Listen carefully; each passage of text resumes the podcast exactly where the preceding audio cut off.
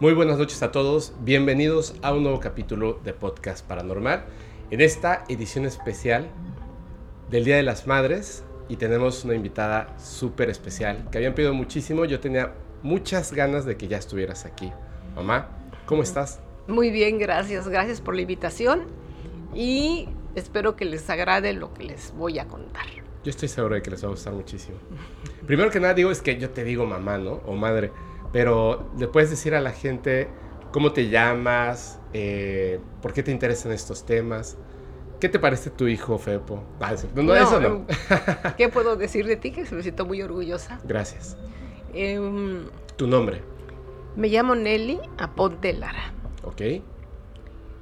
Me dedico a escribir y a pintar actualmente. Pero me interesan estos temas porque desde muy pequeña he tenido experiencias que las consideraba en ese entonces por, la edad como algo normal. E incluso yo aseguraba que tenía mis hadas madrinas, mi hada madrina que llegaba y me hablaba y platicaba conmigo, me contaba cosas. Y obviamente pues se asustaba mi, mi abuelita, que es la que me cuidaba, mis abuelas, mi mamá. Pero esa hada madrina no era el hada madrina, o sea, no era un angelito, ¿no? No, no, no, nunca le vi un ala. Era, una, persona, era una persona normal, muy blanca, eso sí, muy blanca, rubia, ah, muy bonita, muy bonita, perfecta, se puede decir, por eso decía que era mi hada madrina. La comparaba con una de las muñecas de, de mi hermana, que era una rubia bonita, esas muñequitas de porcelana. ¿Pero era una mujer de avanzada edad o de...? No, no, no, mediana edad, joven se puede decir. ¿Treinta y tantos? Treinta máximo. Ok. Sí, la recuerdo mucho. Ella llegaba, se sentaba junto a mí, a veces me despertaba o a veces cuando yo despertaba la miraba. Me sonreía y le sonreía. Pero tú, tú, no sentías miedo porque pensabas que era tu hada madrina. Yo decía que era mi hada madrina porque no encontraba otra explicación. Para, pues sí, para mí, para mi mente de niña era mi hada madrina. Ok. Entonces sí tuve varias experiencias con seres que no sabía que eran. A ver, e, eso, es que es que a veces, de hecho, yo, yo he contado historias tuyas, las he contado ah. mal, pero y la vez que, que, me volviste a contar hace poquito que estábamos comiendo, me volviste a contar lo del diente y yo, eh, de estos seres. Pero cuéntanos bien a detalle. Nada más porque seguramente ahorita van a estar preguntando que cómo te, te, pueden contactar. No es, que, no es que puedan contactar a mi mamá. Mi mamá no usa redes sociales. Las cerré todas. Las cerró todas. Y este, porque se dedica más a, a leer y a escribir, y a pintar entonces está mucho más tiempo en eso y no le gusta. O sea, de hecho yo no le hablo por WhatsApp, le hablo directamente por teléfono. Em, la manera en la que, sí, o sea, no, no es que, es que vuelvo a mismo, o sea, no, la pueden contactar a mi mamá, pero me pueden mandar un correo si, si yo siento que, bueno, que es algo que, que a lo mejor te deba de contar, te lo cuento directamente, ¿no? Y ya tú me dirás, ahora sí que yo voy a ser el canalizador. Muy bien. Y me parece este, bien. Nada más quiero hacer un anuncio. Ahorita, eh, al ratito nos platicas nada más tantito de tu libro. Y si te parece bien. ¿Cuál de ellos? Eh, ha sido breve. Ah, el último. El último. Ha sido breve. Sí. Sí, porque son, son este, cuentos y, creo que a la gente le van a gustar. Y me gustaría, si te parece bien, regalar unos 10 a personas que, este, de, que sigan el podcast. Y se los, bueno, para que los lean, no son historias sobrenaturales, son como reflexivas, pero está muy bonito. Entonces yo creo que les van a gustar. Pues sí, son, son narrativas cortas, cuentos. Obviamente que hay algunos llevan metáfora, la mayoría, o metáfora, y es difícil que un niño lo pueda entender. Sí, así es. Sí, el niño lo lee y literal, como lo escucha, lo entiende. Sí. Y un adulto lo reflexiona, o sea, es diferente, ¿no? La, la, intención de... De hecho, son, eso, ¿no? Son cuentos reflexivos, sí, reflexivos, para adultos. Así es, así es. Por, no por el, el este, que se toquen temas eh, así como oscuritos, sino más bien porque son temas reflexivos y que de verdad tienes que pararte a reflexionar para que los puedas comprender en su totalidad. Así es, así es. Algunas amigas me han hablado que son escritoras también, una de ellas que la considero una mujer muy inteligente, me dice, le voy a dar la segunda vuelta a tu libro, porque algunos de tus cuentos no los entendí. Órale. Le digo, ¿de verdad? Me dice, no, me gustaron, pero no los entendí porque no quiero equivocarme. Claro. Entonces lo voy a dar la segunda vuelta. Entonces, sí es este. Fíjate. eh, Es reflexión. Es que esta parte de la reflexión, a veces eh, cuando estamos hablando con las personas, hablando de los temas paranormales, muchas cosas tienen que entrar, eh, lo que les digo, o sea, no, no porque lo diga yo o porque lo diga el invitado, es así. Así es. Uno no puede tener este tipo de, de juicios tan, A la ligera, ¿no? pues tan a la ligera, sí, claro, y son temas importantes. Así como la ciencia es humilde, humilde, ¿no? No te dice, no, los fantasmas no existen. Te dice, Mm. no tenemos manera de comprobar que existen. Así es. O sea, no es una negativa. Es Así simplemente es. no tenemos evidencia. Pero tú como, como persona no puedes decir, la ciencia dice que no. Y ya no. De la misma manera tienes que reflexionar las cosas. Y digo lo siguiente porque a mí me parece muy interesante lo que a ti te pasó, que ahorita nos vas a contar, que empieza desde niña, porque comienza con seres, o sea, digamos, fantasmas, podríamos decir, en algunos Mm, casos. En algunos casos sí vi fantasmas así. Y se nota que es un fantasma. Se nota. Sí, sí, ahorita nos vas a decir por qué se nota. Pero después pasa a otro tipo de seres. Hay otro tipo de seres, efectivamente. Y otros que nunca sabrás qué fue. Exactamente. Y es, es la parte de la reflexión. No sabemos qué es. O sea, no estamos diciendo Ujú. qué es. Es que no sabemos qué es, pero sí sabemos que no es un fantasma. Sí sabemos que no es una persona. Así es. ¿Así es? Ujú. Ok. ¿Qué pasó cuando eras niña con estos seres que te visitaban en las noches? Bueno, la primera experiencia yo no la recuerdo, pero mi madre me lo dijo Ujú. cuando recién fallece mi abuelita, su mamá de ella. Mi, quiero aclarar que yo, desde que nací, mi mamá por circunstancias de la vida me llevó con ella para que me cuidara, Con tu abuela. con mi abuela materna, Materna. recién nacida. Así es que ella vivía aquí en Mérida y tengo recuerdos maravillosos de mi abuelita, a pesar de que era muy pequeña. Me recuerdo de ocho meses, menos de un año de edad, todavía en, en el patio trasero, donde tenía tantas flores y árboles frutales. Ella vivía aquí en la calle 60, en el centro. Y tengo esos recuerdos de mi abuelita. Cuando ella fallece, mi mamá viaja de inmediato, se viene con mi papá y viajan ellos aquí a Mérida, porque pues, yo estaba sola en manos de, Sí, imagínate. en manos de la vecina, Claro. porque ¿Cuántos años tenías en ese entonces ya? yo como tres años Ok. aproximadamente, dos, tres años de edad. Entonces me rescatan, se puede decir, gracias a la vecina, porque mi abuelita murió en el- bañándose en el baño. Entonces yo me quedé solita. Y los gritos, mis gritos, mi llanto, todo esto provocó que la vecina fuera. Afortunadamente tenía llave. La cosa está en que el día del entierro de mi abuelita, dice mi mamá que estaba sola con mi hermanita, que era más, la más pequeña. Era un bebé yo- en ese entonces. Era un bebé entonces, tenía un máximo un año de edad. Y la estaba meciendo, durmiendo en una hamaca, la estaba adormeciendo en una hamaca. Y yo estaba en otra hamaca con el pabellón, porque nos- ella dice que me, nos llevó a, el- al... Era como un, Como un patio, ¿no? como un patio, pero con celosía, en donde corría el aire muy rico. Entonces ahí me, me dejó. Yo estaba dormida. Cuando ella nota que, el, como estaba despierta y le estaba cantando a, a mi hermana, ella nota que el pabellón se mueve, pero no era normal. Claro, no era el viento. No era el viento, sobre todo que no estaba entrando en ese momento. Y oye un ruido y ve que mis zapatos, chiquititos zapatitos, son arrastrados y salen debajo del pabellón. Salen y mi mamá se asustó. Como si alguien los hubiera jalado Sí, con dos sí, dedos. los así. dos dedos. Ajá, lo estaban jalando. Entonces mi mamá se asustó. Se asustó tanto que tomó a mi hermana y se acostó conmigo en la hamaca. Porque dijo, mi mamá viene por mi hija. Es lo primero que ella pensó y le dio miedo. Pero ese fenómeno que yo no, no ni lo recuerdo ni lo viví, o sea, no lo vi, digamos que viene siendo el primero en contacto con, con un algo que no sé qué fue. Porque eso te lo cuenta a ti tu mamá después. Me lo cuenta después. Ese miedo que le dio. Claro, porque además se siente, ¿no? Dice que sintió mucho miedo.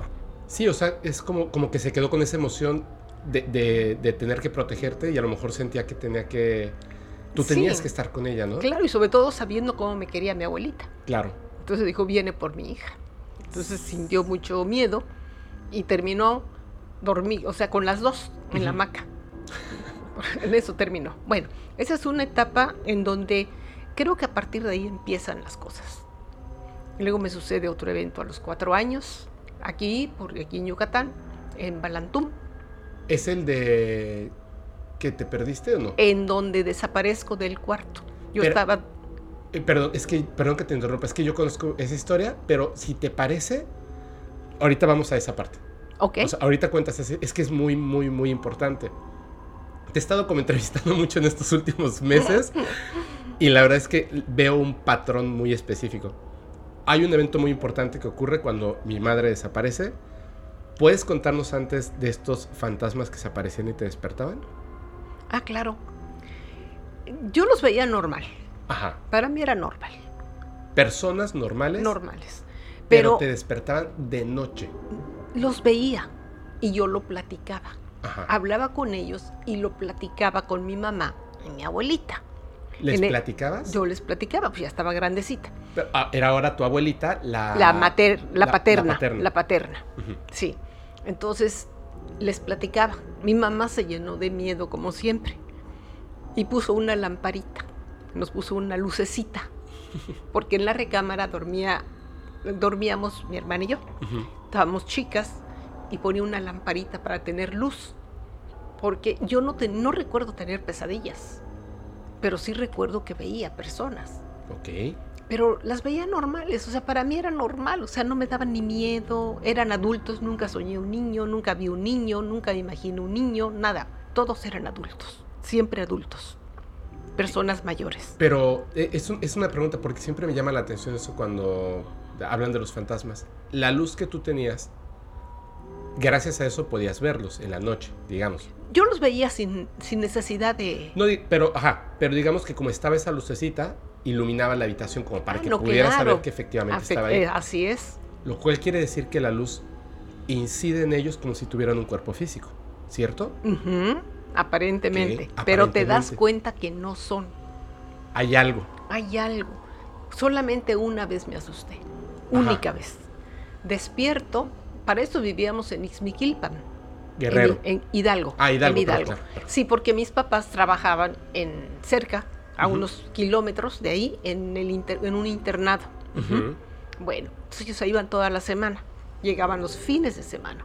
¿Con ustedes? Con nosotros, ahí? Con todos nosotros, con, mis hermanos y sí, con todos mis hermanos y yo. Y mi abuelita nos cuidaba, la paterna. Una noche siento la fuerza de la mirada de alguien Volteo, me despierto y volteo y lo que yo veo ahí es a un señor. Veo al señor que me está mirando con mucho coraje, con mucho odio. Yo siento su mirada tan pesada y me asusté. Él lleva unas cananas, una canana en él, ¿sí? Y el pecho desnudo, el dorso desnudo y una canana. Un pantalón blanco, largo, tipo de los que usaban antiguamente los, indígenas, como de manta gruesa. ¿Sí? No me fijo en sus pies, nada más veo el pantalón blanco. Y lo que me, me, me da miedo es su mirada, porque siento que me quiere hacer daño. Y tiene en la mano un rifle. No manches. Y me está mirando fijamente, con mucho coraje. Siento que me quiere hacer daño. Me da tanto miedo que en lugar de salir corriendo y pedir auxilio, lo que hago es taparme la cabeza, taparme toda con la sábana y ponerme a rezar. Mi abuelita que sabía, yo creo que le, que le contaba todo, todo lo que pasaba, nos hacía rezar el rosario todos los días, a mi hermanita y a mí. Todos los días a las 5.30 de la tarde teníamos que rezar el rosario para que los fantasmas no se acerquen y no sé qué tantas cosas. O sea, tú le contabas y ella no te decía a lo mejor son fantasmas, pero ella pensaba que ella pensaba que eran fantasmas igual que mi mamá. ¿Pero tú viste este hombre que estaba ahí? Sí, lo vi junto a mí en la cama. ¿Cómo, era su rostro? O sea, era... Indígena. Ah, ok. Era un indígena. O sea, era alguien como de la revolución. Como de la vestido igual que un, revolucionario de aquella un revolucionario, ¿no? Sí, sí, sí, pero sin camisa. Ok. Pero sin camisa. Y su mirada no la puedo olvidar, se me grabó Estaba mucho. pesadísima esa Sí, imagen. mu- así. Ahora, yo no sé, después ya de adulta, creo saber el por qué me miraba así. ¿Por qué? Lo que pasa es que ya de adulta ya vivíamos en Pachuca por las cuestiones de la universidad, etcétera. Y un primo que de Hidalgo también, que vivía ahí mismo en Ixmiquilpan, un día nos dijo, oigan, ¿y cuando vivían en la casa de San Antonio, los espantaron alguna vez? Porque el barrio, el lugar era San Antonio, o sea, la colonia. Ajá. Y dicen mis hermanos, no, para nada, ¿por qué? Le digo, bueno, una vez se me apareció un tipo feo. Entonces ya le platiqué el caso de este señor que vi y me dijo, ¿de verdad? Pues sí. Es que sabes que en el patio de atrás de esa casa, que estaba cerca, había una parte que estaba cercada con púas, con alambre de púas para que no se pudiera pasar. Y yo siempre trataba de niña de, De cruzar. brincar, de cruzar. Quería cruzar, pero no podía, no me atrevía. Y dice, ahí fusilaron a unos revolucionarios.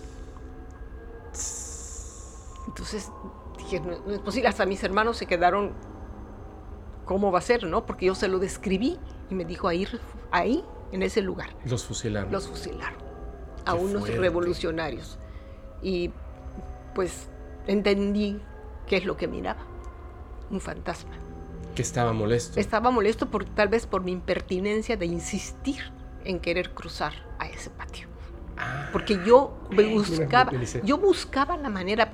¿Has visto los perritos que andan buscando la manera, hasta rascan y todo? Bueno, pues así estaba buscando un espacio para poder brincar. Siempre escondidas de mi abuelita, desde luego. Ujú. O de mis hermanos que se enojaban y me metían. Porque me llamaba mucho la atención ese lugar. Era un patio grande, muy grande, pero abandonado, con mucha hierba. Wow. Ese es, Ese es uno, otra- uno que eh, viste. Ese es una- un fantasma que vi muy niña. Pero también hubo un fantasma que, que habló contigo, que fue muy buena onda, ¿no? Es que hay de todo. Ajá. Hay fantasmas buenos, o sea, No que, es se contactan. No, yo, yo nunca oí una voz, así que hable. Eso es, eso es muy interesante. De hecho, me lo comentaste. Es, No, porque me dijiste, eh, es- tal persona que te dijo esto, es que no es así, no se no, escucha. no, no, no, no, no son los oídos los que captan. Pero igual puede ser como una percepción de cada quien, ¿no? Igual. Pudiera ser. Pero pudiera bueno. ser. En mi caso me llega mentalmente la información. Ajá. Me llegaba. O sea, yo podía platicar, pero me llegaba a mi mente. O sea, tú veías a la persona y tú en lugar de hablar yo así como sabía lo estamos, que necesitaba, lo que tenía. y tú lo podías pasaba. responder mentalmente, digamos. ¿no? Igualmente. Sí, de, sí, sí, sí, sí. Tengo hambre, ¿no? Y, y, este, quiero lo que estás Quiero comiendo. y Tú le decías, sí, O o el, no. el que te pidan agua, que es muy importante. ¿Piden mucho agua? Sí. Quiero agua. O luz, ¿verdad? Por eso siempre tenía, si tú lo haces recordar, que siempre una veladora y, un vaso, de agua. Sí, siempre. Porque no sabía en qué momento podía aparecer un, un alma necesitada de agua o de luz. Y les prendes eh, Y, la veladora. prendo- se los y lo único ¿no? que les digo, sigan la luz. Es que a mí me da, me da un poco de, de- de gracia porque para mí, pues desde chico era tan común ver que lo hicieras, que pusieras de repente la veladora con agua. O sea, no nos decías nada, simplemente la, colocabas. Yo no sabía para qué era y llega un punto en el que tú crees que es algo que hacen todas las personas del mundo. Como, no sé, poner el, el tenedor a la izquierda y la cuchara a la derecha. O sea, piensas que es algo que hace toda la gente hasta que te das cuenta de que no es una práctica común y hasta el momento en el que te pregunto, bueno, hace tiempo, no hace muchos años, que entiendo ya de, de joven adulto por qué razón haces eso. O sea, que tiene que ver de que buscan estas cosas y la manera de que orar, digas, eh, se podría decir, para ayudarlos a canalizar, ¿no? Por Sí, así más que nada, pedir. ponta- ponerte en contacto con ellos y decirles, o sea, hacerles ver. No Ujú. digo en voz alta, sigue la luz. Claro. Simplemente trato de conectarme con ellos y decirles que sigan la luz. Cómo señalar un camino. Como exactamente como señalarles un camino. ¿Qué pasó con este, este fantasma que habló contigo? Es que han sido varios. Eh, cuando estabas chiquita. Es que está- me gusta mucho ah, esa el historia. que- con el que estaba chiquita. Ah, y el del diente. Ese. Mi hada madrina, que le decía. Pues me despertó. Un día, me des- una ¿Cómo? noche, una madrugada me despertó. ¿Cómo te despertó? Me movió. O sea, yo sentí el o sea, tú movimiento. literalmente yo y, y así, O ¿no? sea, a un niño lo despiertas moviéndolo, porque si no, no lo levantas. Sí. Entonces me desperté y la vi y le sonreí y ella me sonrió y me dijo mentalmente, nena, saca el diente de tu boca porque te lo vas a tragar. Y en ese momento me di cuenta que efectivamente uno de mis dientes se había caído y me lo podía lo tragar. Entonces, así media dormida, saqué mi diente y lo puse bajo mi almohada para el ratón. Y ya, fue todo. Y me volví a dormir. No me asustaba. Por eso pensabas que era toda madrina, ¿no? Porque te, Porque me te cuidaba. Es lo que le decía a mi abuelita, es que ella es buena, me cuida, es mi hada madrina y, y nadie me sacaba de ahí, que esta mujer me cuidaba. Ok. ¿Y de, de adulto? ¿Viste alguna vez un fantasma con el que te comunicaras? Así con una comunicación como antes de niña, no. Yo, yo me acuerdo una vez que. Ah, ya está. Me ericé. ¿Te acuerdas cuando te conté eh, de. Yo en ese entonces estaba viviendo con, con mi mamá. Cuando, cuando pasó lo del ser interdimensional. Bueno, que yo creo que es un ser Mm. interdimensional. ¿Te acuerdas? Te conté que se, que se metió como. Bueno, que él se metió la luz y etcétera, sí, etcétera. lo que los perros, No, no, no. Ese, ese fue el, cuando se suicidó la persona en la. el en patio el de ella. Ajá. Ajá. No, en, la- en el segundo piso que se metió como una luz. Ah, sí, sí, sí, esta- sí, sí, esta sí. cosa. Que no sé qué es, pero eh, unos días antes que yo se lo, se lo había comentado, eh, bueno, lo he comentado aquí en el podcast y se lo, te lo comenté a ti en algún momento, que estaban pasando cosas previas a que ocurriera eso. Que habíamos visto, bueno, yo había visto una esfera que primero pensé que era un insecto que se había metido, una esferita, dentro de la casa y que cruzó la, la ventana. Aquí hay una cosa que le dicen mosquitero o miriñaque, que es como un, un, un entramado de metal Sí, súper delgadito para que no se metan los insectos. Y cruzó la esferita, o sea que era como de ese tamaño. Y dije- yo pensé, no se lo voy a contar a nadie porque es que, es que lo que acabo de ver no tiene sentido, es una sí, es ilógico.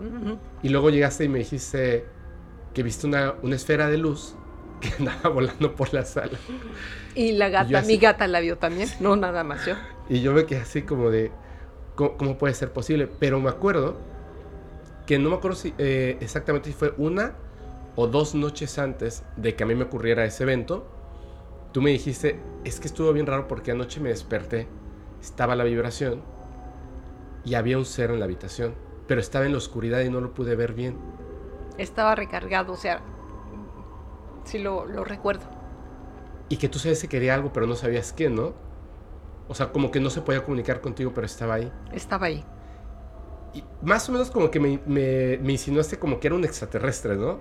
Lo que pasa es que iba con otros tres, Ajá, es. no estaba solo. es. El alto, había uno que era muy alto y tres bajitos, como niños, Como niños. Como de 10 años, como niños de 10 años. Los clásicos grises. Pero solo veías las siluetas o los veías bien. No, no, no, no, las siluetas. Ajá, y ah, podía decirte exactamente en dónde estaban parados. Ajá.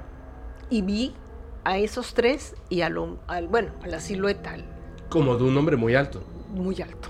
Ujú. Pero no te podías comunicar con ellos. No intenté hacerlo, ni ellos conmigo. O sea, solo estaban ahí. Nada más los vi, me vieron y ya.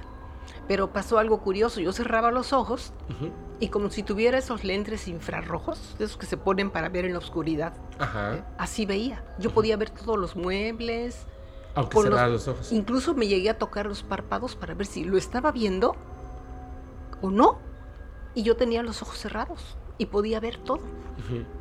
Sí te comenté, ¿no? Sí, es que eh, no he hablado de eso, pero mucha gente pide que se hable de Jacobo Greenberg y tiene una cuestión que hacía con los niños que era para ver con los ojos cerrados, Con los ojos que lo hacían cerrados. los niños. Yo una vez te conté que una vez estaba haciendo un berrinche tan grande en Guadalajara antes de ver los ovnis, que ahorita vamos a tocar un momentito ese tema, ¿eh? porque tú sí lo viviste. O sea, yo estaba muy pequeño y tu hijo Cesario dice que no recuerda nada, lo cual es muy extraño. Es raro porque a mí me dijo, no lo recuerdo. Sí, es ¿Cómo va a ser? es un evento que cambió mi vida y él era más grande, él tenía 10 Ujú, años, pero ujú. dice que no lo recuerda. Es que siempre le dio miedo. Pero justo antes, antes de eso, me acuerdo que hice un berrinche porque yo quería ver la tele en la noche. Creo que iban a pasar el programa de Nino Candún y yo quería ver la noche, eh, la televisión contigo en la noche. Me dijiste que no. Me fui a hacer berrinche. En la cama estaba así, ah, llorando porque era súper berrinchudo. Y me acuerdo que dejé de llorar porque me di cuenta de que aunque tenía los ojos cerrados, podía ver. Y yo pensaba que algo malo estaba pasando con mis párpados. Entonces me callé, dejé de llorar y cerraba los ojos, pero podía ver. Lo cual es súper rarísimo. Cuando me contaste esto de estos seres, y que tú cerrabas los ojos y podías ver lo de los párpados, recordé eso que me pasó de pequeño. Es como un fenómeno que tiene que ver con otros fenómenos. No, no sé exactamente a qué se deba, pero luego, ¿qué pasa? O sea, lo puedes seguir viendo en la habitación y ellos están ahí. Sí, y después desaparecen. O sea, así como es.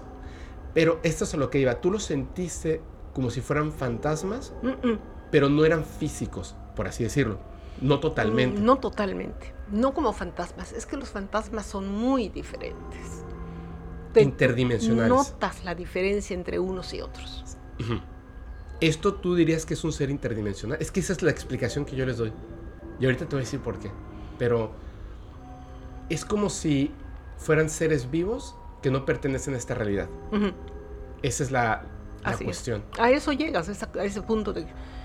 Llegas porque cuando hablas de interdimensionales simplemente que no están en esta realidad, que no son de nuestra realidad, que no están en esta dimensión y que por alguna circunstancia ambiental, características mentales, físicas, tú los puedes ver. Y ellos a ti también. O sea, e-, ellos si quieren te pueden ver. Y si quieren, también pienso eso, que si ellos quieren, tú no los ves. Efectivamente. Efectivamente, porque desaparecen en el momento que quieran, porque obviamente tú estás viendo algo y de momento, ¡pum!, dejas de verlos. Así van a notar como que mágicamente este, desapareció un libro y apareció otro. Hicimos un corte para poder... Hicimos un corte para poderlo poner. A ver si... Yo creo que sí se ve. Bueno, y si no, Mejor lo, muestro. Aquí está, ha sido breve. Que esta no era la portada. No, no, te la, esa la cambiaron. Esta no era la portada. Pero, mira, así. ¿Puedo leer uno? Lo que quieras. Ahí está. Mira, ese está padre. Sobre todo para la gente de México y Latinoamérica, que hemos pasado por cosas muy fuertes con los gobiernos que nos han tocado en el pasado y que han sido terribles. Terribles. Pero bueno, a ver, dice, se llama propiedad. Para él, la revolución triunfó cuando le dieron un pedazo de tierra. Ahí construyó su casa, envejeció. El pueblo se convirtió en ciudad y para embellecerla planearon una avenida y para hacerla le, expropiaron su tierra. Se quedó sin nada. Viva la revolución. Viva la revolución. Oye, a ver, ahora sí. me, quedé, me quedé muy muy interesado en esta parte de, que em, tú desde una pequeña edad vas viendo fantasmas, tienes comunicación con ellos. Eh, obviamente llega un punto en el que te das cuenta de que no es algo que todos los niños pasen. No. Hubo una vivencia, que ahorita vamos a llegar a ese punto ahora sí, que fue súper importante porque em, me hicieron una pregunta hace poco, en un en vivo. Me dijeron, ¿tú crees que exista una relación familiar que tenga que ver con las abducciones extraterrestres, o sea, que tenga que ver con las familias. Y yo respondí sí. No creo que se deba a algo que esté en la sangre, pero por alguna razón, si tú crees que ha sido abducido, si tú crees que ha sido abducido, definitivamente tuvo que haber ocurrido algo, ya sea a tu madre o a tu padre, y definitivamente tuvo que haber ocurrido algo hacia arriba. No es... Es muy, es muy raro que sea de repente reciente. Es como que van preparando a las personas por generaciones, ¿verdad? Se toman su tiempo para hacer las cosas. Mi bisabuela me contaba historias. Mi bisabuela. Mi abuelo, su hijo de ella, me contaba historias. Incluso cosas paranormales, muchas cosas así. Papi, a mí... Su hijo, mi papá, Igual. Cosas terribles y tremendas. Él, incluso sentía, presentía cuando había, estaba en riesgo alguien. Lo sabía, de su familia, ¿no? después de él, tu tía. Sí. Que en paz descanse mi hermana. Tú. Y yo. Y en este caso, tú. Sí, que se saltó a César, se me hizo raro. Sí, en el caso de César no, no se presenta, también mis hermanos nada más las mujeres. Sí, solo las mujeres. Solo las mujeres. Y en el caso de papi, solo él y uno de sus hermanos. Así es. Mm. Como que, de hecho es hay como una relación muy muy extraña. Sí. En, en esto, o sea, ahorita vamos al evento que pasó de cuando eras niña. Para, para, es que si lo contabas antes, la gente no lo iba a entender. Tú te das cuenta y lo digo así, o sea, ya como que afirmando, porque pues al ser mi mamá he platicado muchísimo con ella. Cuando la gente habla de estos temas, es tampoco la información que tenemos porque hay algo, yo estoy seguro de que hay algo en las sombras que no quiere que tengamos esta información, que entonces encasillan la información en cosas de te permito que creas en esto, te permito que creas en los fantasmas, te permito que creas en los ángeles, ahora que están muy de moda, te permito que creas en eh, los demonios y los exorcismos, te permito que creas en los extraterrestres grises y en los pleiadianos. Y ya ahorita, bueno, en los reptiloides. Te permito que creas en eso. Pero si tú crees en algo fuera de eso, que sale de ese punto, como seres interdimensionales, como eh, contacto entre seres extraterrestres y nuestros gobiernos desde 1945-47, y que hoy en día tienen bases en la Marte y tal, ya estás en el punto de estás hablando como un loco. ¿Cierto? Porque no es lo que nos permiten creer. Y es muy difícil explicarlo. ¿Cómo puede tener una relación el hecho de que una persona tenga la capacidad de de repente ver un fantasma a que de repente aquello que está viendo no es un fantasma, es otra cosa? Es donde se empieza a volver un poco complejo. Tú, de repente ahorita que contabas esto que viste en la noche y que al cerrar los ojos podías seguir viendo, no era un fantasma. Era otra cosa, el que estaba con los tres seres. ¿Cierto? Así es, el fantasma es diferente. Además lo sientes. Ajá. Eso es algo que se siente. Eh, con el fantasma, digamos que tú tienes mm, más poder. Y con los otros, el poder lo tienen ellos. Esa es la sensación. Esa es la sensación. Sí, que tú eres como un ratón en sus manos. Y ellos son el gato.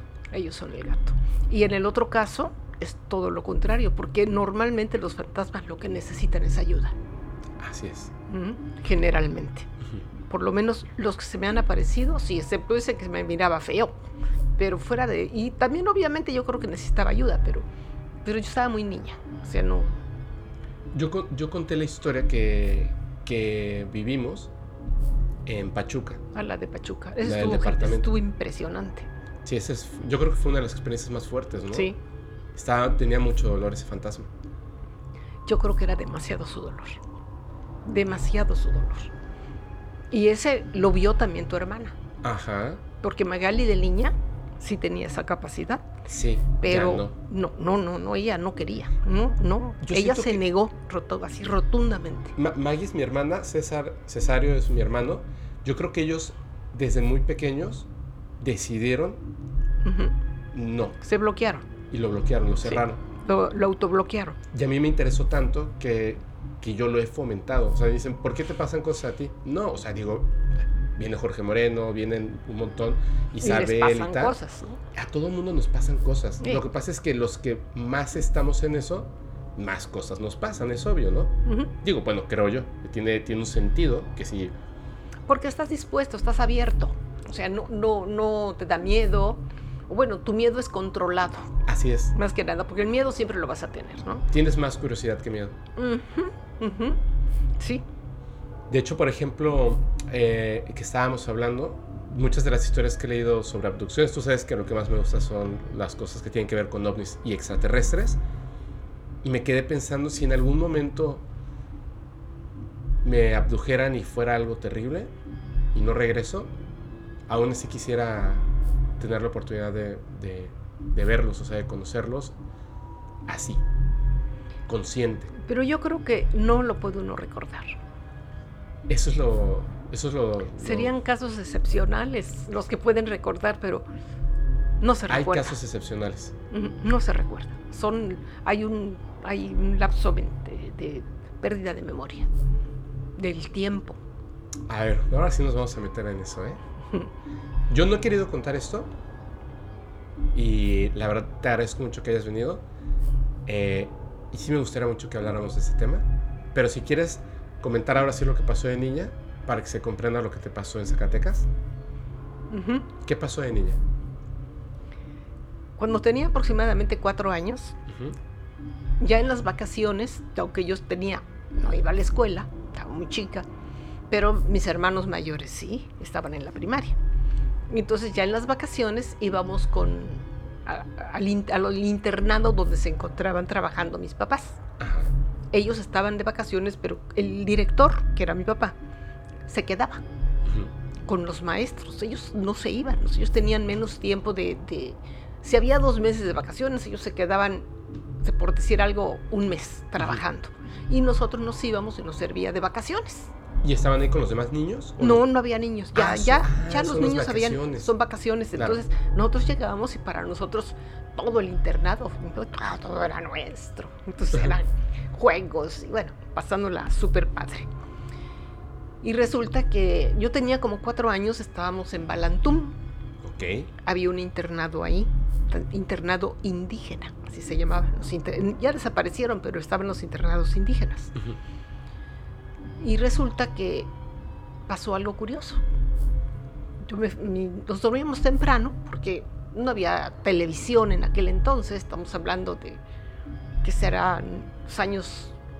Yo nací en el 47, o sea, ya échale números. ¿no? 51 más o menos. 51. y en el, 52 y en el internado, había, habían radios, pero nada de Sí, televisión, no. no, no, no, no, menos ahí. En la casa sí teníamos. Pero ya no llegaba la señal ni de broma. No, no, en el internado nada, no. Entonces nos dormíamos temprano, dormían, me dormían a mi hermana y a mí primero, que éramos las chicas. Ellas en una cama, yo en otra.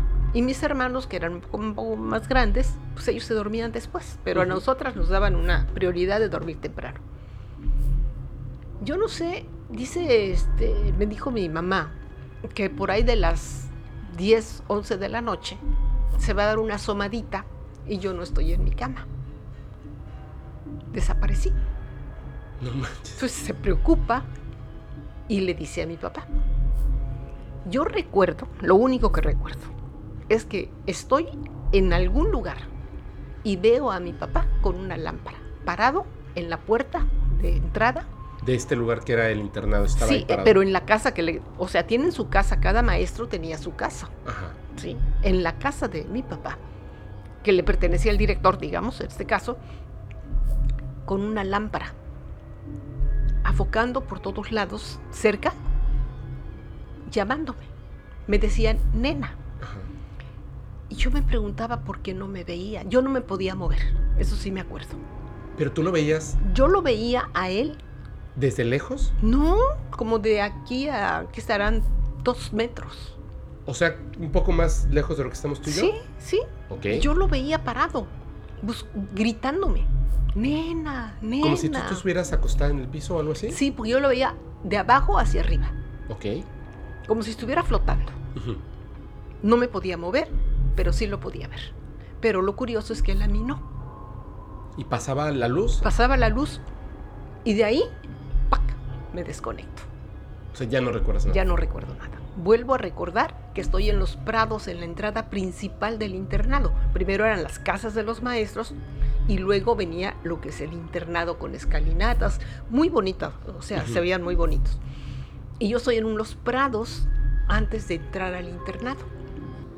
Y estoy en cuclillas, estoy llorando, estoy muy asustada y veo venir a mi papá con todos los maestros, con mucha gente que ya van a entrar al internado, están en, o sea, me estaban buscando, Se hicieron hizo una patrulla de búsqueda. una patrulla de búsqueda y no me encontraban por todo el internado. Ahora quiero decir que el internado estaba sellado, tenía, como está en plena selva, es- tiene cercas muy altas, con cercas muy altas. Para que no se, se salieran los niños o no se fuera a meter un Eh, animal. o- exactamente, por protección a los menores o para que ellos no se fueran a escapar. Entonces había un exceso, o sea, era un internado. O sea, estaban. No te podías ir. No, Definitivamente. O sea, no estabas No. en la ciudad de que alguien se pudo haber metido. no, no, estaban no, en no, medio no, de la no, selva. No, no, no. Eh, La conclusión de mis papás fue que yo entré en sonambulismo. No soy sonámbula, pero yo sí. llegaron a la conclusión que me salí, no me se dieron cuenta. Y sonámbula caminé y me fui a dormir allá a los prados. Y cuando desperté me asusté y estaba llorando. Eso es la conclusión de ellos. Pero yo no recuerdo nada. No sé, tal vez tenían razón. Pero eso, ese evento me desesperó. Porque un sonámbulo que ve a su padre, ¿cómo no me ven a mí? Claro. Pero no ahondé más. ¿Para qué? Ya no le seguí. O sea, eso fue lo que me dijeron, eso fue lo que ellos recordaban y ya. Pero a ti se te quedó súper marcada esa, ese evento, ¿verdad? Sí, sí, cómo no, si se siente horrible, te sientes tan solo, tan de- desprotegido, que y estás viendo a la persona que te protege, a tu padre que te está llamando y no te ve, no te ve, ¿Y tú no podías hablar? no, estaba como paralizada. Y mucho tiempo después, o sea, eso fue lo que... Un, e- un evento, Un el evento. primero, que tal vez tenía que ver, no con fantasmas, No. no, yo siento que tuvo que ver con seres no de este planeta. La siguiente vez que veo es en la época del, de- del 68, cuando asesinaron a tantos jóvenes. Ajá. Yo era activista en la universidad y habíamos ido a una junta en septiembre del 68. La junta era para determinar los detalles para que todos nos fuéramos el 2 de octubre a Tlatelolco, a México. O sea, un... Vivíamos en Pachuca. Menos de un mes de que... Sí, sí, no, ya. A, A días. a días de- de- del 2 de octubre. Y recuerdo que este, mi prima se iba a ir conmigo. O sea, ¿ustedes iban a estar en Tlatelolco? Sí, vamos a ir porque la cosa es que mi papá no me iba a dejar, ni a mi prima ni a mí. Pero en, en Tlatelolco vivía con esa, la esposa de uno de los Babies, que era un grupo musical de aquella época. Y quería, íbamos a llegar a casa de Cone. Su- o sea, esa era la Wow. Idea. La cosa era ir al meeting. Ok. Ese día tuve dificultades con el, uno de los líderes del grupo porque le hice unas preguntas que lo incomodaron. Lo incomodaron muchísimo, pero muchísimo. Ya que un catedrático que, que nos reuníamos mucho para tomar café, este, que era catedrático de la universidad, me hizo las mismas preguntas y yo no tuve una respuesta. Entonces las pregunté a uno de los líderes que iban de México para allá. Que son preguntas básicas. O sea, de dónde viene el dinero, etcétera. Sí. Preguntas que pues, no se hacen los muchachos. y que, y que se aplica para todo lo que estábamos platicando en su momento. O sea, no, no, no, no, eso es falso. ¿Por qué? Porque ya lo dijeron. Ujú. ¿Por qué lo dijo? ¿Por qué? ¿Basado en qué? Ajá, o sea, en ¿Tú la- cómo sabes? a base de preguntas Simples. llegaron, llegó un momento en que no tenían argumentos. Sí, no Yo nada más respuesta. estaba preguntando porque no tenían la respuesta y me terminaron corriendo de la reunión. Yo salí muy enojada, obviamente, y se fue conmigo una amiga, Estela. Ajá. Estela estaba enojada.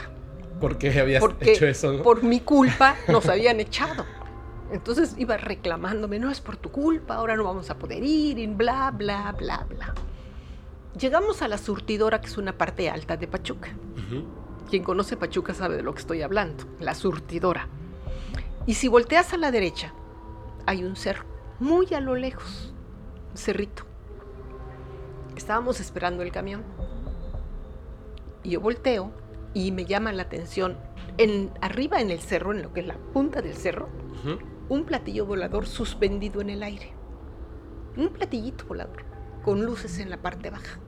Cuando lo veo me quedo así, ¡wow! Así de decir, lo estoy viendo. O sea, esto es padrísimo ver eso, ¿no? Sí, es padrísimo. Entonces, cuando le, le quiero avisar a Estela y le dije, iba a decir, mira un platillo volador, entonces le dije, mi, en el momento que señalo, mm, mm, mm, no llegué a decir, mira, se levanta el platillo a una velocidad, se levanta, se detiene y sale a una velocidad y cruza. Impresionante, no pude decirle, ¿qué? Dice, ¿qué? Un platillo volador. ¿Dónde, dónde, dónde? Le digo, ya se fue. O sea, hizo y cruzó todo el espacio visual, ¿no? Impresionante la velocidad. Estaba suspendido, se elevó, y pss, pero en segundos. Si yo no pude decir, mira, Y tiene un movimiento que es como como antinatural. completamente. El Y ya. Ya. Claro que para mí fue padrísimo, ¿no? Y Estela, ¿por qué no me dijiste? No, o sea, sí me creyó porque sabía que no era de decir mentiras. Ajá. Ella tenía confianza, yo a ella, y sabía que no le estaba mintiendo. Entonces, esa doble enojada de Estela porque no le dije. Pero no pude, o sea, no tuve tiempo. Desapareció antes de que yo se lo pudiera decir. Esa fue otra experiencia de poder ver Que ya te sea, empezaba a acercar a este tipo de a temas. este tipo de temas, sí, pero ya, ya adulta, ya grande, bueno, joven, ¿no? Adolescente, si tú quieres. Esa fue, eso fue en el 68. Finalmente no nos dejaron ir a... Sí, porque ya las habían eh, como corrido.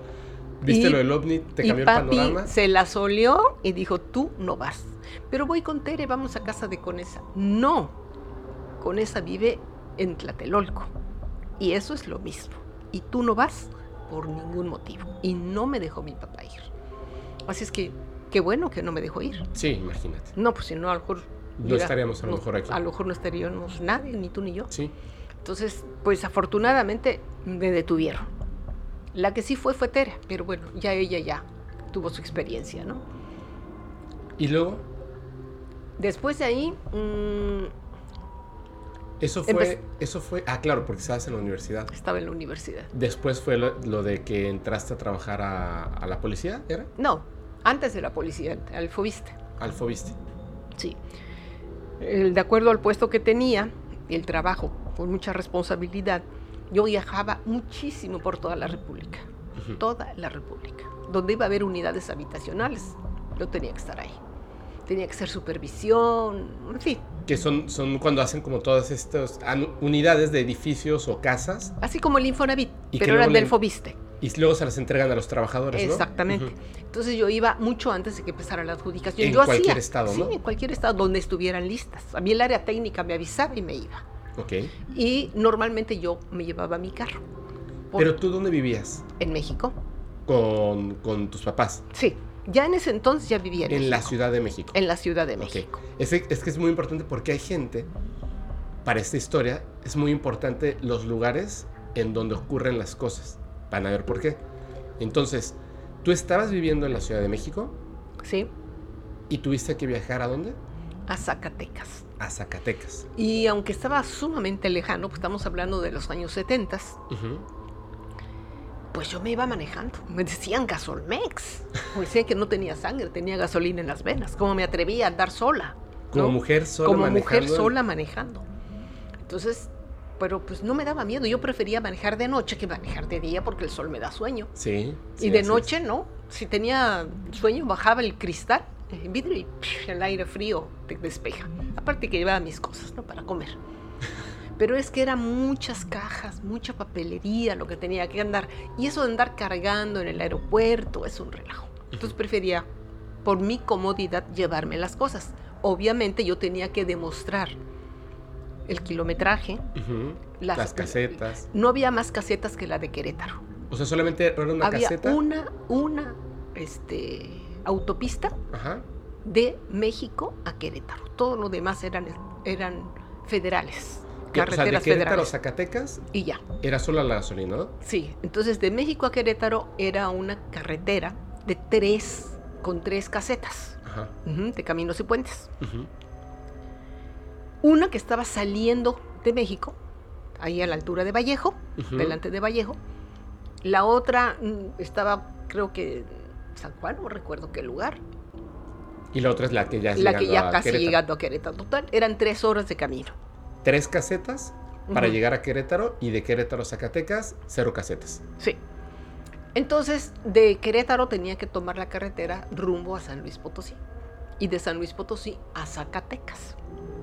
De. Zacatecas a México, de México a Zacatecas, ¿cuánto tiempo era en ese entonces? En aquel entonces, como ocho horas. Como ocho horas. Ocho horas.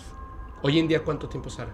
¿Como seis? Como seis. Ok, más, ocho horas. Más o menos como seis horas. Las casetas, la gasolina, etcétera. Sí. Entonces- no sé si tienen carreteras autopistas, pero en aquel entonces no podías ir a más de 90, Ok. porque son carreteras de doble circulación. Claro. Es muy Y sobre peligroso. todo las federales, ¿no? Sí, las federales y mucho, mucho tráiler y en fin, no se Sí, puede. tenías que ir medio Tienes- lento, Sí, ¿no? tienes que ir lento. Pero ¿Tú fuiste a Zacatecas? yo me fui a Zacatecas y antes de llegar a San Luis Potosí estaban arreglando la carretera Ok. por las lluvias. Entonces había que hacer una desviación mientras arreglaban esa parte de la carretera y tenías que meterte entre terracería. Muy lento, haces cola y los que viajan actualmente y les ha tocado eso saben lo que significa estar haciendo la cola para que Sí. puedas pasar. Ahorita Bueno, que están en la construcción del Tren Maya, ir de aquí a Cancún son tres horas, pero ahora se hacen cuatro horas, cuatro horas y media, porque tienes que ir súper lento en donde están en- hay, construyendo. hay- hay partes ¿no? que son como embudos. Así es. Bueno, así pasaba llegando a San Luis Potosí. Ok. Ya de San Luis Potosí a Zacatecas, pues ya estaba más tranquilo. Bueno, pero de todas maneras era lento. Entonces yo me voy a Zacatecas, voy a hacer mi trabajo, hago mi trabajo. Cuando me hablan por teléfono, ahí en la coordinación, eran compañeros del área técnica y social que iban a hacer un levantamiento en Fresnillo. Ok. Y me llaman y me dicen, oye, ¿cuándo te vas a regresar? Digo, pues yo creo que pasado mañana. Yo ya terminé, casi estoy, estoy terminando aquí. Dice, oye, pues este, vamos a ir a Zacatecas y de ahí a Fresnillo. Pero llevamos, vamos, en Zacatecas vamos a levantar, no sé qué, sus cosas de su trabajo. ¿Nos puedes dar un ray a Fresnillo? Se me hizo feo decirles que no. Dije, claro, sí, sí, con todo gusto. La cosa es que nos fuimos a Fresnillo, les di el ray y los acompañé todavía a ver el levantamiento de suelo, a los del área técnica, etcétera, ¿no? Nunca se ahí. Y cuando regresamos al hotel, me despedí. En Zacatecas. En Zacatecas. No, en Fresnillo. En Fresnillo. En Fresnillo. Me despedí, me dijeron, ¿cómo que ya te vas? ¿No te vas a quedar aquí? No, le digo, ni tengo reservación, además yo ya me voy. Pero oye, son las nueve de la noche, me dice. ¿Cómo te vas a ir? Pues sí, sí me voy a ir a México. Entre los que habían, est- estaban ahí, habían dos muy buenos amigos de la familia, que era un psicólogo y un, y un sociólogo. Ellos también habían ido a Fresnillo y me dijeron, estás loca. Los dos. Bueno, todos me dijeron que estaba loca. Que cómo, ¿Cómo te vas a ir a las cómo 9 de la vas a ir a noche? las nueve de la noche de Fresnillo? A la Ciudad de México. hasta México. Pues voy a viajar toda la noche, no hay problema. O sea, eran más de 8 horas entonces, todavía eran más. Todavía más. ¿Como 10 horas en total? No, nueve. Nueve. Porque es una hora de Fresnillo a Zacatecas. Aunque hubo, había una cola terrible, ¿no?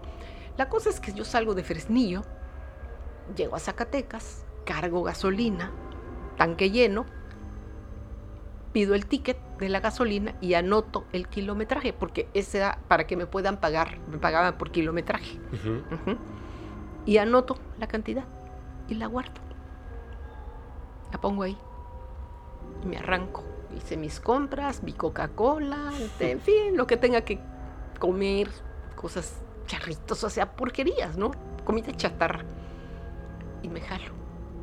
O sea, es como ah, para empezar a agarrar la carretera, ¿no? Eh, ya, ya, pero ya en Zacatecas. Ahí es donde empieza todo. Llega un momento en que voy manejando normal, oyendo música, cantando, yo iba tranquila. Y me rebasa, me ponen las luces, me van a rebasar, era un ADO. Y me rebasa el ADO, Un camión de... un camión de ADO, de, pasajeros, y se va delante de mí. Veo cómo se pierde. Y lo único que pensé, dije, estos deberían de poner es control de velocidad. Porque pues, yo vi, yo iba a 90. Tuviste que ir muy rápido. Él había ido como a 100. Ok. Es todo lo que recuerdo. Que veías la luz a lo lejos. Sí, cómo se fue perdiendo el camión. Y de ahí, nada. Negros. No recuerdo absolutamente nada. ¿Y no recuerdas nada? O sea, pero literalmente como, como si te hubieses quedado dormido. O sea, No, ¿veías la luz? no, porque cuando te encuentras, de, empieza a tener sueños otro asunto. Recordarías el estar cansado. Estar cansada y normalmente cuando me llega, sí me llegó a pasar. Ajá, sí. Y bajo la velocidad hasta 70 kilómetros. Sí, Sí, me- vas así. Me hago a un ladito, descanso, salgo, me fumaba un cigarro, me volví a subir y en la primera gasolinera me estacionaba y me quedaba a dormir. Sí, O sea, nunca me gustó ponerme en riesgo. Claro. Y yo recuerdo desde niño que siempre, o sea, eso de, de manejar carreteras y tal, es algo muy tuyo. Mm. Pero entonces, ¿viste la luz que se alejaba? Vi al, ¿Y de al repente? camión que se fue perdiendo. Sí, del camión. Y de repente, Ya estoy en negros, no Nada. recuerdo nada. O sea, es como si me hubieran chupado la memoria, o sea, me la borraron. y luego, Despierto porque me tocan, me están tocando la ventanilla. Del coche. de mi carro. Ajá. Y volteo, en ese momento como que me desperté. Ajá. Y estoy confundida, muy confundida, y estoy en una caseta. O sea, ya estabas en una caseta. Ya estaba en una caseta. Y el del, el del que me estaba tocando me, me hizo señas, bajé el cristal y me dice, ¿se siente bien? Sí. Ok. ¿Está bien? Así como dudando. Yo creo que me, me vio como perdida. te, te vio así como hipnotizada, ¿no? Sí. Ahí. Y me dice, ¿segura que está bien? Sí. Le digo, ¿qué este? ¿Qué hora es? Ah, me dice, es peligroso que ande sola. Digo, ¿qué hora es? Dice, cuarto para las tres de la, de la madrugada. Ah, gracias. Ya pagué. Me dio mi ticket, puse el ticket, subí el cristal y me jalé. Como cinco minutos después voy viendo, menos de cinco minutos, Vallejo a la izquierda, Valle Dorado a la derecha. Yo ya había llegado porque vivía en Valle Dorado. Ya estabas en la Ciudad de México. Ya estaba en la Ciudad de México. O sea, estabas En, en, la, la, última, última, caseta. caseta. O primera, según de donde fueras, ¿no? Y te sacaste de onda durísimo, ¿no? Claro. La confusión en mi cerebro. No, no podías comprender no, qué estaba no, pasando. No, no, no, no. Yo estaba. Ni siquiera tenía tiempo de sentir miedo, ni de nada. ni de Simplemente no comprendías qué pasaba, ¿no? estaba confundida, como, no en shock, pero sí confundida. Y cuando voy llegando, veo que me abren la reja. Era mi papá, papi, que me abrió la reja para que metiera el carro. Meto el carro, cierro y me dice mi papá, ay hija, qué bueno que llegas. Papi, ¿cómo estás despierto hasta ahora? Es que no podía dormir porque presentí que algo te iba a pasar. Ay, no te preocupes, ya estoy bien. Entonces ya no le quise comentar nada y además eran las 3 de la mañana. Al día siguiente llegué confundida, pero como un cansancio muy especial porque me quedé dormida de inmediato. Al día siguiente me levanté a la hora de costumbre, muy temprano, y fui a ver en la camioneta juntar los documentos para llevarlos, los Ujú. papeles de...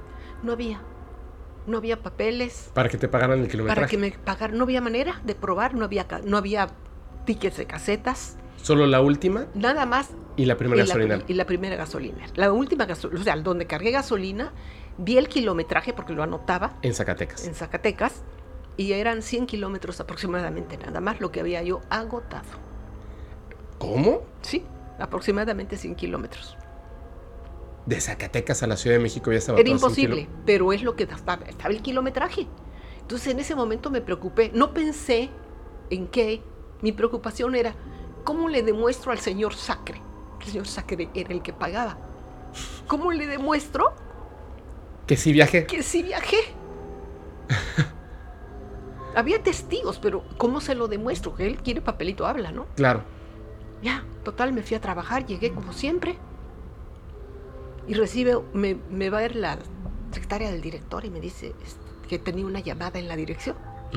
Y voy y me dice, no lo puedo creer. Era uno de mis compañeros de trabajo que me hablaba de Fresnillo. ¿Llegaste ahorita a trabajar? Me dijeron que estás trabajando. ¿Llegaste? ¿No te fuiste ni a descansar a tu casa? No, sí fui a descansar. ¿Cómo? Ah, ya les platico después. Llegué a las 3 de la mañana, no empieces con bromas, obviamente. No me creyeron. Cuando llegaron a la Ciudad de México, me fueron a ver. Dice, ¿cómo que llegaste a las 3? Es imposible. No, llegué a las 3. So- solo para, para poner el contexto, por eso estaba diciendo que es muy importante en esta historia la época en la que pasó, lo que estaba ocurriendo en la carretera y para la gente que no sea de México, que comprendan el hecho de que hoy en día estamos hablando de hace eh, ¿cuántos años? 50 años 50 casi. años casi. Estamos hablando de que no existían los teléfonos celulares, los automóviles no estaban al grado de lo que estaban ahorita, estaban arreglando la carretera. Y de la Ciudad de México a eh, Zacatecas el día de hoy serían unas 6 horas, No, más. más, Como 8. como 8 horas. Y una hora más a Fresnillo. Estamos hablando de 9 horas. Si tú saliste a las 9, 10 de la noche, tuviste que haber llegado con el, el pie al fondo del acelerador 7, 8 de la mañana. Es lo que me dijeron, que se me había ido directamente. Claro, o sea, es que no, No, hoy en día es que no llegas a las, antes de las 3 de la mañana a la Ciudad de México. no, No llegas. No, no. O sea, hoy en día no llegas de donde salió mi madre a la Ciudad de México No, no llegué. antes de las 3 de la mañana. Porque ya, todos saben bien esto. Cuando ella estaba en el hotel, eh, que los fue a dejar a sus compañeros, dijo, ya me voy, eran las 9. Y nadie, o sea, por eso es como, es difícil de repente llegar a tiempo a, a ciertos lugares cuando calculas 3 horas, porque dices algo a las 9, pero a las 9 te subes al coche y... Espérate, Sí. no te vayas, seguro. no, y además de Fresnillo, gasolinera. en Fresnillo para llegar a Zacatecas se veían las luces de los coches que estaban lentos, lentos. Y todavía pasaste a comprar, que era así el refresco. Sí, no había oxos.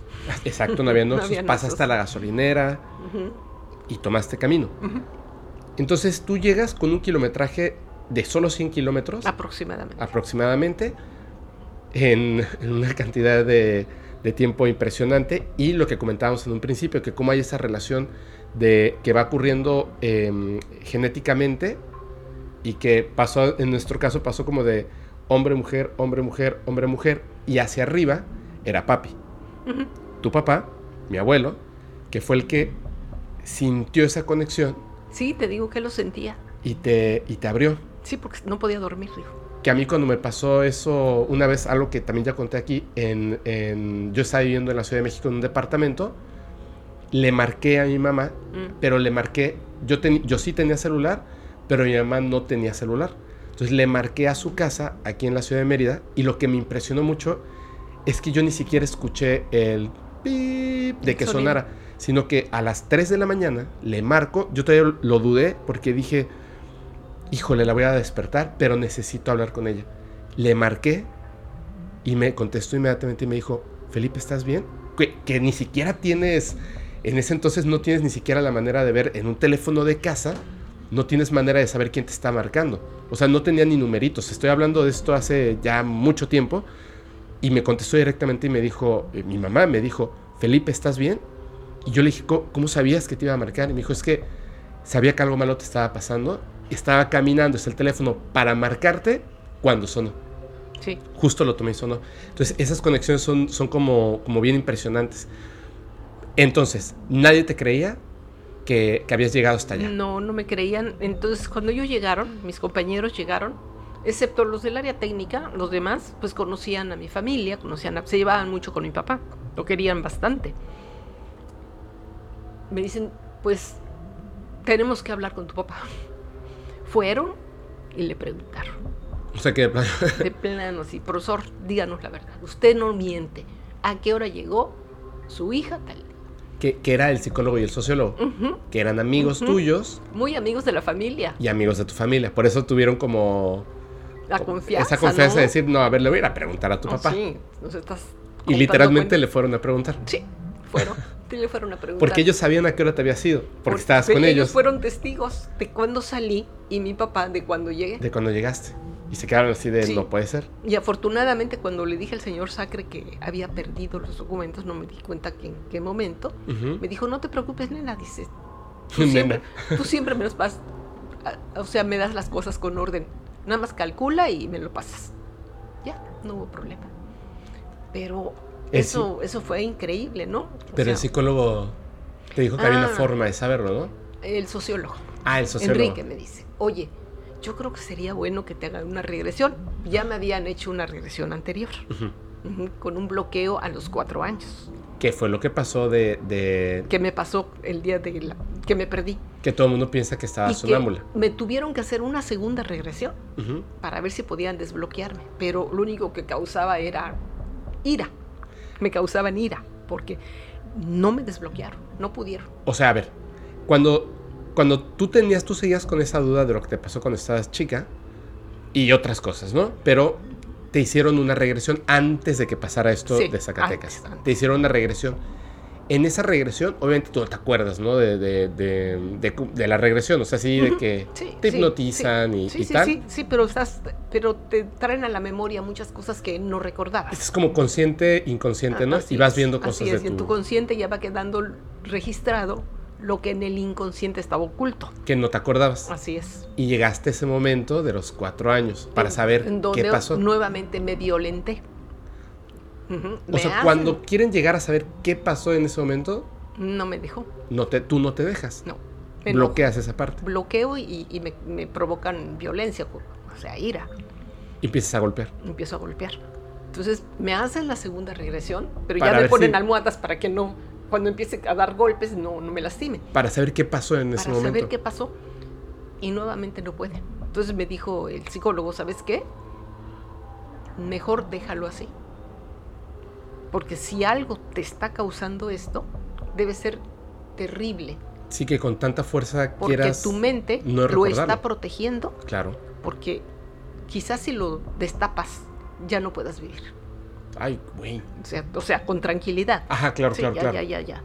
Entonces le dije, tiene toda la razón. Sí, que tan malo puede ser que en dos regresiones, de plano tu mente diga no. No, aquí no Esto pasas. no lo vas a recordar. Aquí no pasas. Entonces, cuando viene este evento, Ajá. ese mismo psicólogo, cuando el sociólogo, ay, que te haga una regresión, dile, oye, Lalo, dice, hazle una regresión nos- Para saber qué pasó. Y él dijo, no, porque él tenía ya la experiencia. Dijo, no. Y no te dejes hacer una regresión, me dice. Ni por mí ni por nadie. Si no lo recuerdas. Porque debe de ser algo muy traumático para que tu mente lo bloquee. Claro. Mejor déjalo así. Así estás bien, estás tranquila, déjalo así. y le di la razón. Pero después pasó otra cosa. Ah, sí, pero cuando me pasa esa otra cosa, O sea, no pasan años, pasan unos años, ¿no? unos añitos, sí, no recuerdo en qué fecha fue. Me pasa esta segunda cosa, o tercera o cuarta, no sé qué. qué- Que mi hermana estaba chiquita. Estaba chiquita. ¿Cómo cuántos años tenía? Ay, pues estaba chica, como tres años, yo creo. Dos, pero estaba chiquita. Chiquitita. Estaba muy chiquita, sí. Iba atrás, dormida, en las y mi mamá, tu abuela, la llevaba, o sea, la protegía. La traía- ¿no? sí, La porque traía, era uf, su- era su uf. niña, Sí. era su niña. Entonces la tenía con, junto a ella para que se durmiera sobre sus piernas, ver que estuviera descansando. Tú ibas manejando. Yo iba manejando. Y mi tía, la hermana de mi mamá, iba a mi lado y dijo, no, yo voy a ir platicando contigo porque soy muy buena de copiloto. y, está bien, se quedó dormida. Ah, se O sea, quedó mi dormida. copiloto bien dormida. A las 11 de la noche empezó la hora nacional, que en ese entonces pasaba. Pero eh, ¿de dónde a dónde? De Guadalajara nos íbamos a ir a Pachuca. Ok. Pero para no llegar a la Ciudad de México, yo tomé un atajo. Me metí por mil pillas para salir por la parte de atrás. Y luego ya de ahí tomar Tasquillo, Actopan y ya de Actopan Pachuca. Yo creo que tú en tu otra vida fuiste ¿Chofer? chofer. sí. Viajé que- toda la República. Sí, no manches, te la sabes de todas, todas. Entonces te, te metiste por Milpilla. Ibas en la noche, 11 de la noche. Ahí hay mucho lomerío antes de la sierra. ¿Qué es un lomerío? Muchas lomas, Ah, muchos cerritos bajitos, pero son cerros. Las carreteras son como la que tienen, por ejemplo, si vas a, a Muna, que son angostitas, que apenas pasa un camión o dos carros, uno saliéndose del, hacia Ajá. la orilla, porque son carreteras muy angostitas, federales, y no puedes tener una velocidad muy alta. Bueno, pues íbamos ahí, en el Pillas, y yo recuerdo que estaba oyendo la hora nacional que empezaba a las 11 de la noche. De momento, y estaba muy oscuro, muy oscuro. Así O sea, de noche, carretera. Noche y carretera, único pero coche tú. sí, y el- la lucecita, o sea, las luces del carro, pues perfectas, ¿no? Porque me alumbraban muy bien. Pues resulta que voy va saliendo de una curva, de una loma, para hacia, hacia abajo, cuando hay una luz tan impresionante, yo me quedo sorprendida de la luz. O sea, no se me ocurre mirar hacia arriba, no, no, no, yo veo la luz y me empiezo, se empieza a ir el carro y a agarrar velocidad Ujú. que está bajando.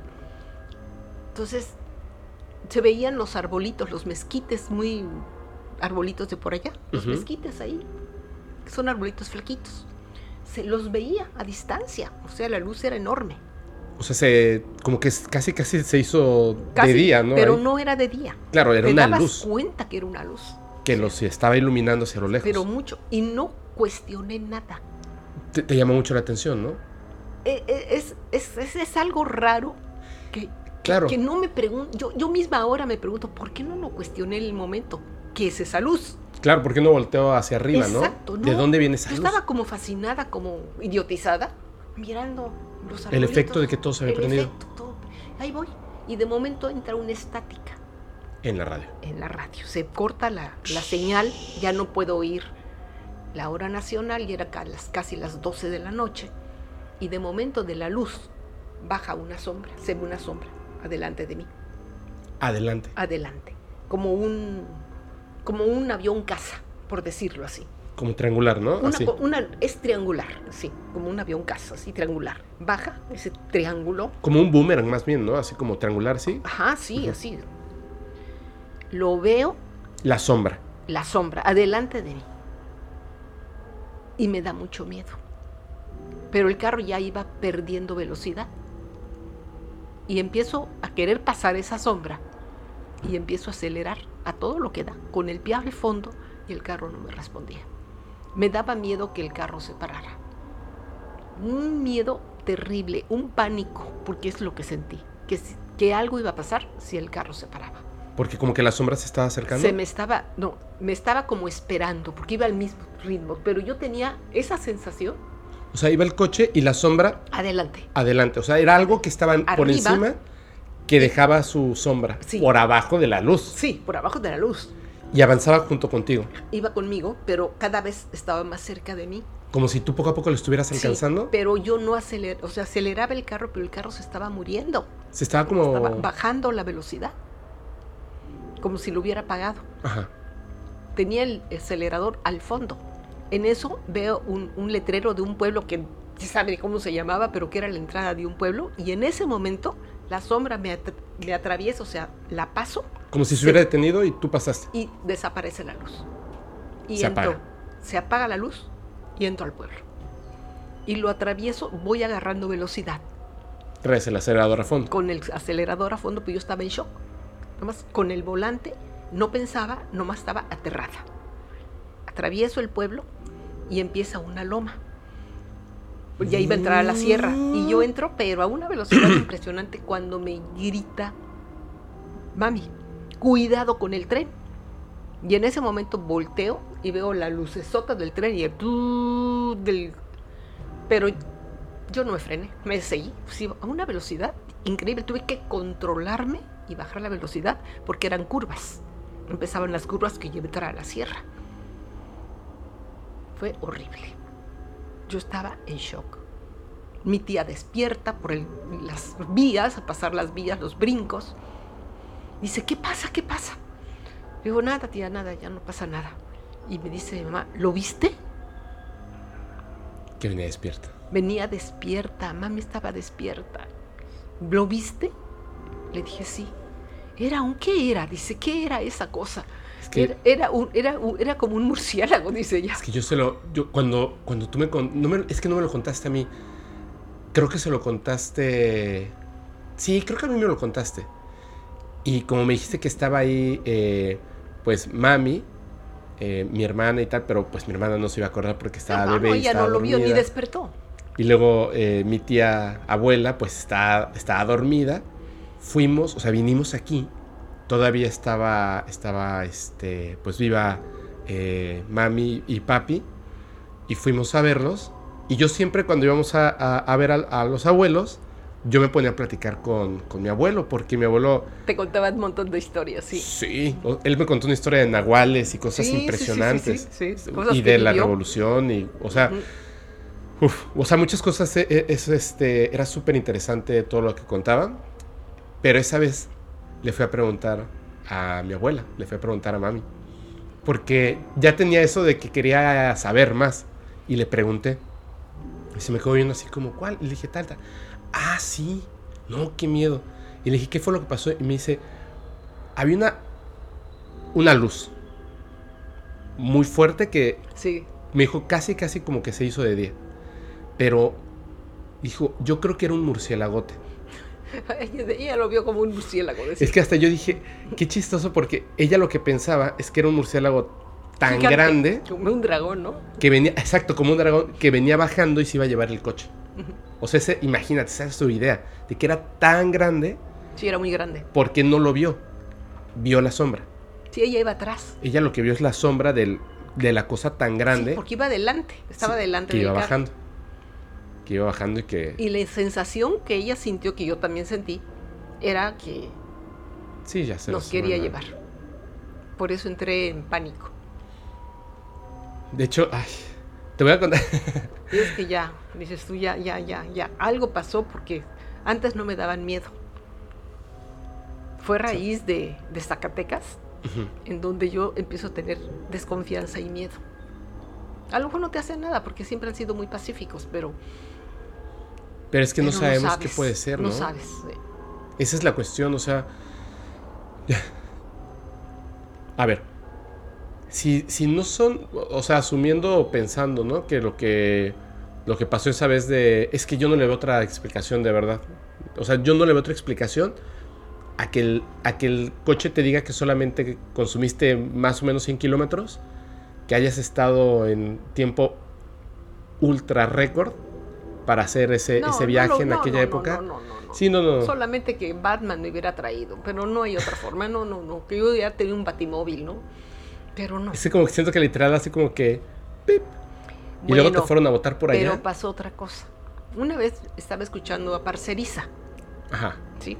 Y él dijo que muchas de este tipo de, de situaciones, cuando borran la memoria, es importante que podemos recordar algo si hacíamos un cierto ejercicio, Ah, sí. ¿sí? Entonces, él hablaba de la glándula pineal, que ahí es donde está este tienes que estimular y bueno, una serie, un ejercicio. Sí. Y yo me puse a hacer el ejercicio. Y me llegó un recuerdo.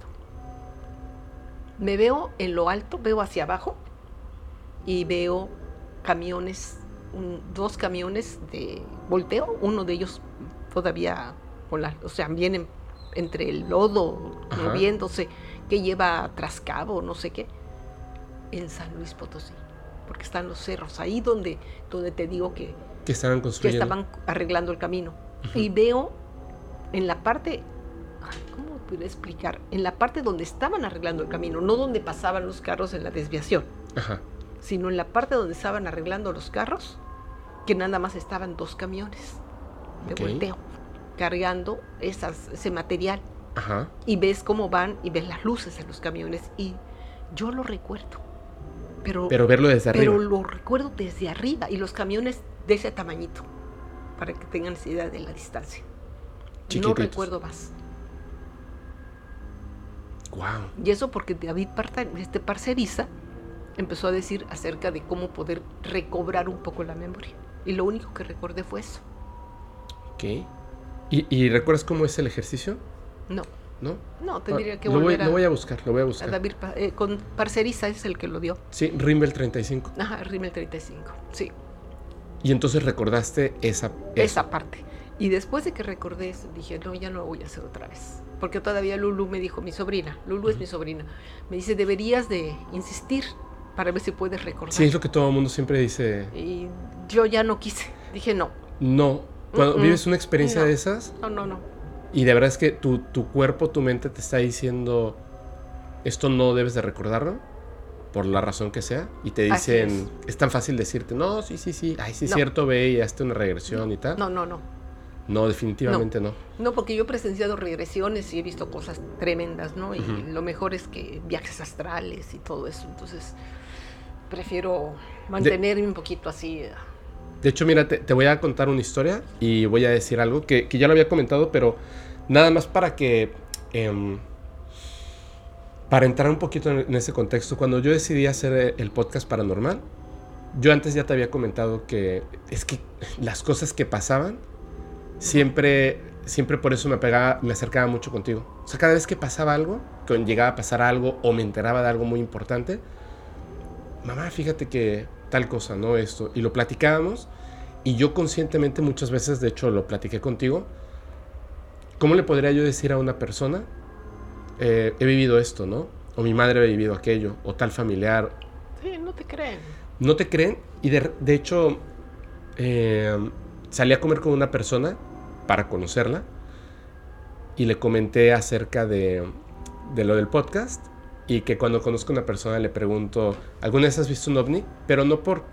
Sí, obviamente porque quiero conocer la historia, pero también quiero saber qué terreno estoy pisando. Pero ya con esto del podcast, pues ya no. O sea, simplemente te decides hacerlo y empiezas a hablar de ciertos temas. Y yo me había ido con mucho cuidado para contar muchas cosas.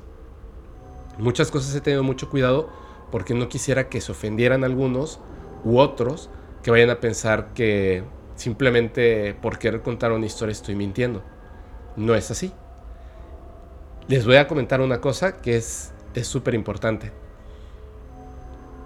Esto que estamos contando, mi, madre y, y yo, son cosas que hemos vivido de alguna manera u otra, que creo que son muy importantes porque hay muchas personas, vas a ver, que van a contar acerca de estas mismas cosas y el hecho de que, de que tengas la valentía de contarlo le permite a otras personas también decir, pues yo también viví esta experiencia, me da pena, pero lo voy a contar. Seguramente va a haber un montón de gente que, que lo va a hacer. Y sin embargo, mi mamá y yo hicimos un pacto. Que había una cosa de la que no íbamos a hablar. Y le dije a mamá, nunca lo voy a contar. Así es. Nunca lo voy a contar. Cuando me dicen que cómo puedo tener la seguridad de que estas cosas existen, sí. 100% seguro. 100% seguro. O sea, tanto que hay algo que no puedo decir. Y es, son cosas muy importantes. Por eso es que la gente debe, más allá de creer en lo que se dice, debe de despertar esa curiosidad.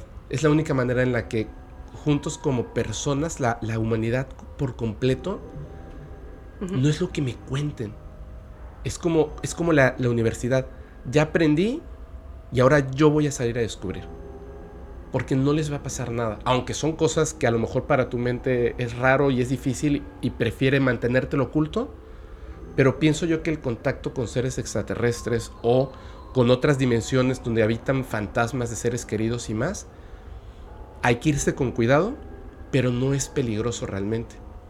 O, por lo menos eso es lo que opino yo. Si vas con cuidado, no es peligroso. ¿Cierto? Es muy extraño. Sí, así es, ir con cuidado. Ahora, de no decir nada, yo durante muchos años no hablé de estos temas. Claro. Pasaron muchos años y menos cuando estaba trabajando, ¿no? Incluso las personas que fueron testigos de este evento lo mantuvieron así en silencio, no, y además, por suerte, eran personas que les gustaban este tipo de temas, ah, ¿cierto? Ah, no, claro. Ellos fueron y presenciaron de lo que dijimos que no íbamos a hablar. Ellos fueron testigos también. De varias cosas, sí. De varias cosas. Otra amiga que en paz descanse.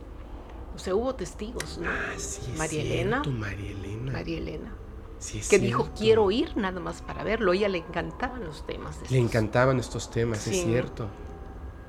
Te voy a contar una cosa, mamá. Que ahorita que estabas contando lo de la carretera y tal, eh, yo, yo a veces digo, por eso creo que a veces son cosas buenas.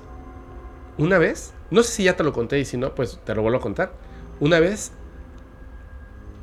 no me morí gracias a... No, no, no, ya conté eso de cuando era... Ah, ¿Cuando eras bebé? Cuando, era estabas chiquito? Que, que, que, me morí, de hecho me morí. De hecho moriste, sí. Me morí me, me Y te morías en mis brazos. Se te llenaron, se te reventaron las venitas aquí de todo. Esto. Del esfuerzo de que respirar. No podías respirar. No, una vez literalmente me iba a morir y no me morí gracias a lo que yo creo que era un fantasma. Mm. Estaba viajando de, de aquí de Mérida a la Ciudad de México y estábamos en, en, un automóvil, era, creo que era un BMW. Estaba muy, estaba muy bonito, era un, era un coche rentado, estaba muy bonito, pero lo teníamos que devolver en la Ciudad de México.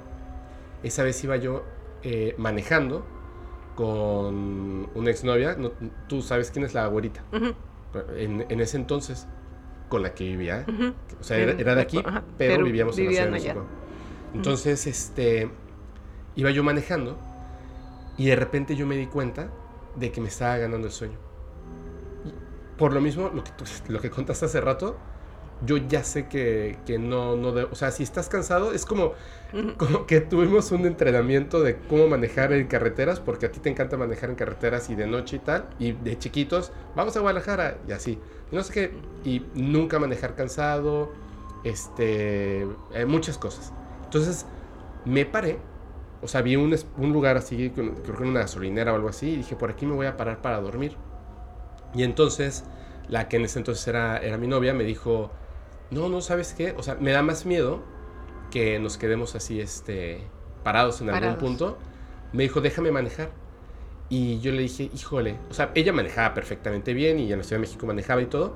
Yo le dije, es que me da miedo que te vayas a quedar dormida. Me dijo, no tengo nada de sueño, así nada de sueño. Y es más, me tomo ahorita un café y si no te molesta, pongo el radio un poquito fuerte y ya. Listo.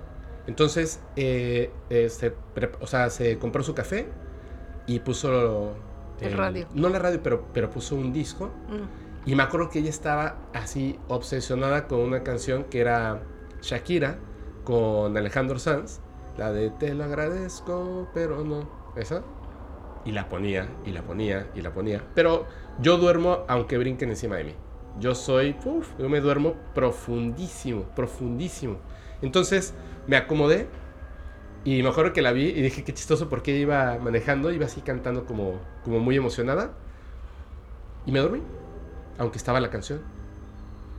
Yo creo que unos 20 minutos después, cuando estaba, pero de verdad entré en un sueño profundísimo, de repente me gritaron al oído, fuertísimo, despiértate.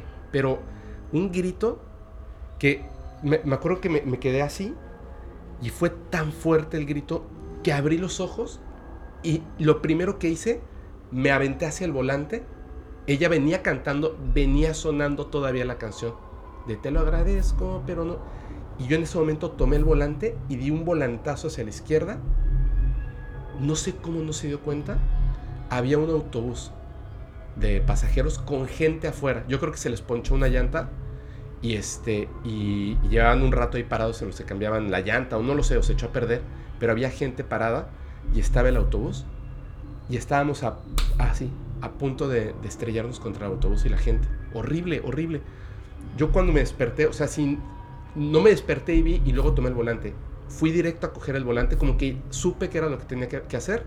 Di el volantazo hacia la izquierda, vi a una persona y el autobús que pasamos tan cerca que no sé cómo no lo matamos. Y de inmediato di hacia el otro lado. No solté en ningún momento el volante porque se empezó a colar el automóvil. Sí, se colean. Y yo le decía, tranquila, tranquila, tranquila. Así y, no sabía qué hacer. Ella soltó el volante y poco a poco se fue deteniendo el coche hasta que se paró. Y estaba, o sea, ella estaba con un estado de shock. Me dijo, perdón, perdón. Y le dije, no manches, nos íbamos a morir. Perdóname, perdóname. Y le dije, ¿qué pasó? Y me dijo, no sé. O sea, me distraje, no sé qué pasó, perdóname, perdóname. Le dije, no pasa nada. Así, se bajó del automóvil, temblaba hasta para caminar. Se subió del otro lado, me subí. Obviamente el sueño se me fue adiós. Claro. Y me preguntó, ¿cómo supiste? Y le dije, no tengo la menor idea. Pero lo que, es, lo que sí supe... Fue el grito. El grito. Despiértate. Así fuertísimo. Fue así como en ese momento. Y gracias a eso, que yo creo que es el mismo ser que después me gritó que me alejara de ella. Es el mismo ser. Sí, porque es un grito, es, un grito grita feo. Descomunal. Fantasma, el ser este, sea lo que sea, digo que no sabemos qué pueden ser estas cosas, pero gracias a eso me salvó la vida. Es, feo, porque se siente feo. Mm, cuando lo vi es, horrible, eh, perdóname, si estás por ahí me escuchas. O sea, pero es que es muy feo, o sea, es algo muy feo y es una experiencia muy extraña pero literalmente me salvó la vida en dos ocasiones. Entonces, bueno, o quiero pensarlo así. Por eso digo que a lo mejor es difícil entrar a estos temas, pero son, creo yo, importantes para la humanidad. Creo que es así. Ahora, vamos a retomar otra vez. Después de que pasa todo esto, lo de, lo de Zacatecas, este, lo de cuando eres eh, niña, de, de, que viste uno por aquí, cuando se las intentan llevar a todas. Es que me da un poco de risa porque así empiezan las películas, ¿no? De, de, de Nos querían llevar a todas. que se los llevan así en la carretera. Eso, eso, es bien común. Es bien común que se quieren llevar en carretera. ¿Tú, a partir de qué edad te empezaste a interesar tanto en estos temas? Porque, sí lo puedo decir, ¿no? Que mi mamá lee las cartas. Este, y muchísimas cosas más. Muchísimas cosas más. Una vez, lo voy a contar así rapidísimo. eh, de niño, yo escuché a mi mamá diciendo acerca del poder de la mente y de cómo podemos ver todo. Entonces hacíamos un, un- un juego que es tomar unas barajas y entonces pones varias cartas. Diez del- cartas. 10 cartas. Ujú. Nueve del mismo color y una de otro color. O sea, una roja y todas las demás. No importa la figura o el número, todas son negras y una es roja. Y entonces, así como estamos, se sienta una persona frente a otra. La persona que está frente a mí cierra los ojos, este, obviamente esto es sin hacer trampa, y yo coloco las cartas boca abajo en la mesa. Sol- yo sí sé dónde está la carta roja la otra persona no. Y la otra persona coloca su mano a una distancia cercana de las cartas, que de hecho ni siquiera necesitas tener la mano ahí, pero es más o menos. Y te concentras en buscar la carta de color y la otra persona, sin gestos ni nada, incluso te puedes poner como las manos en el rostro para que no hagas un gesto y tú estás diciéndole en tu mente a la persona que está frente a ti cuál es la carta. Piensas solo en esa carta, no te quedes viendo la carta porque entonces es obvio. Puedes ver a la persona Sí. y pensar es, es la tercera carta, es la tercera carta, es la tercera carta y cuando pase su mano cerca del, o sea, sobre la carta es ahí. Esa es la carta. Cuando esté en otro lado vacío. Tercera carta, es ahí. Tómala. Das la orden. Y de repente levantas la carta y atinas a la carta. Porque si la persona que está frente a ti sabe cuál es la carta, tienes que creer que tú también sabes. Sí, Y es- lo es- sabes. es- uno es el receptor. Y lo sabes. Tú eres y el es el receptor. receptor. Sí. Y me acuerdo que me gustaban tanto ese tipo de cosillas. Como juego, como mente maestra. Como el juego. de las canicas. Exactamente. Que jugábamos que también. jugábamos mucho. Que cuando estábamos viviendo en la Ciudad de México en, en- ¿cómo se llama esta calle? El Greco, ¿no? ¿Se llamaba? Sí, vivíamos en el Greco. Este, bueno, en la calle del Greco. Sí, no, con el greco.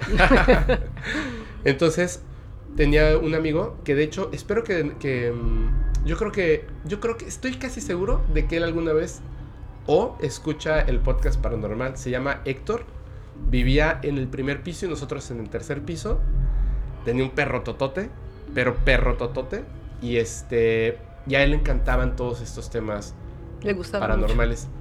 Con él yo la vivía hablando de ovnis y eh, juntábamos las revistas. Yo le contaba a la gente que, cierto, cuando estaba yo chico y por ejemplo viajábamos en un autobús, yo te pedía que me compraras o revistas o libros de, de De ovnis, Sí. y me la pasaba. Me, me encanta, o sea, es que me fascina. Y a él también, y él tenía un montón de revistas de Jaime Maussan, de. No me acuerdo cómo se llamaban, Contacto, creo que se llamaban. En aquel entonces, después En fue aquel tercer entonces, milenio. Después fue tercer milenio. Y con él me la pasaba. ¡Fuf! O sea, hablábamos de conspiraciones, de teorías y miles de cosas. Y éramos niños de Ujú. 12 años. Mm, 11, 12 años, Más o menos sí. Y un día me acordé de lo de las cartas y lo habíamos estado jugando una noche antes. O sea, tú y yo habíamos estado jugando de las cartas. Y yo se lo conté. O sea, llegué de la escuela, hice mi tarea, comí y tal. Y lo vi en la parte de abajo. O sea, éramos como que varios niños que bajábamos y jugábamos fútbol y cosas. Y entonces yo le conté. Y le dije, fíjate que, que mi mamá me enseñó esto así, es como un poder y, y bla, bla, bla. Y no me creía. Y le dije, de verdad. Entonces subimos en la tarde a la casa. Tú estabas en la habitación hasta el fondo. Saqué las cartas. Y le dije, mira, esta y tú la escondes. Entonces yo me tapaba los ojos y me volteaba. Y él ponía la carta, hacíamos eso, yo pasaba la mano y de repente le decía, esta es la carta. Y él me dijo, no, estás... O sea, ¿viste? En algún momento tú viste de dónde puse yo la carta. Le dije, no, te lo juro que no. Y me dijo, no, sí, o sea, tuviste que haberlo visto. Y le dije, te juro que no, no la estoy viendo. No te creía. No me creía. Entonces, como no me creía y yo estaba tan necesitado de que me creyera porque era mi amigo con el que compartía estas historias de paranormales y ovnis y tal, que le dije, mira, es más, me voy a ir a meter hasta el baño. Dejé las cartas con él, me metí al baño y de repente me dijo, ya, salí del baño y venía yo caminando y él estaba así viéndome como diciendo, no vas a saber cuál es. Y por eso decía que no tienes que pasar mano. Y llegué y levanté una carta. No puede ser. Así. Y le dije, sí, puede ser. Entonces, ese tipo de cosas es... ¿Sabes qué? De hecho, lo, voy a volver a hacer.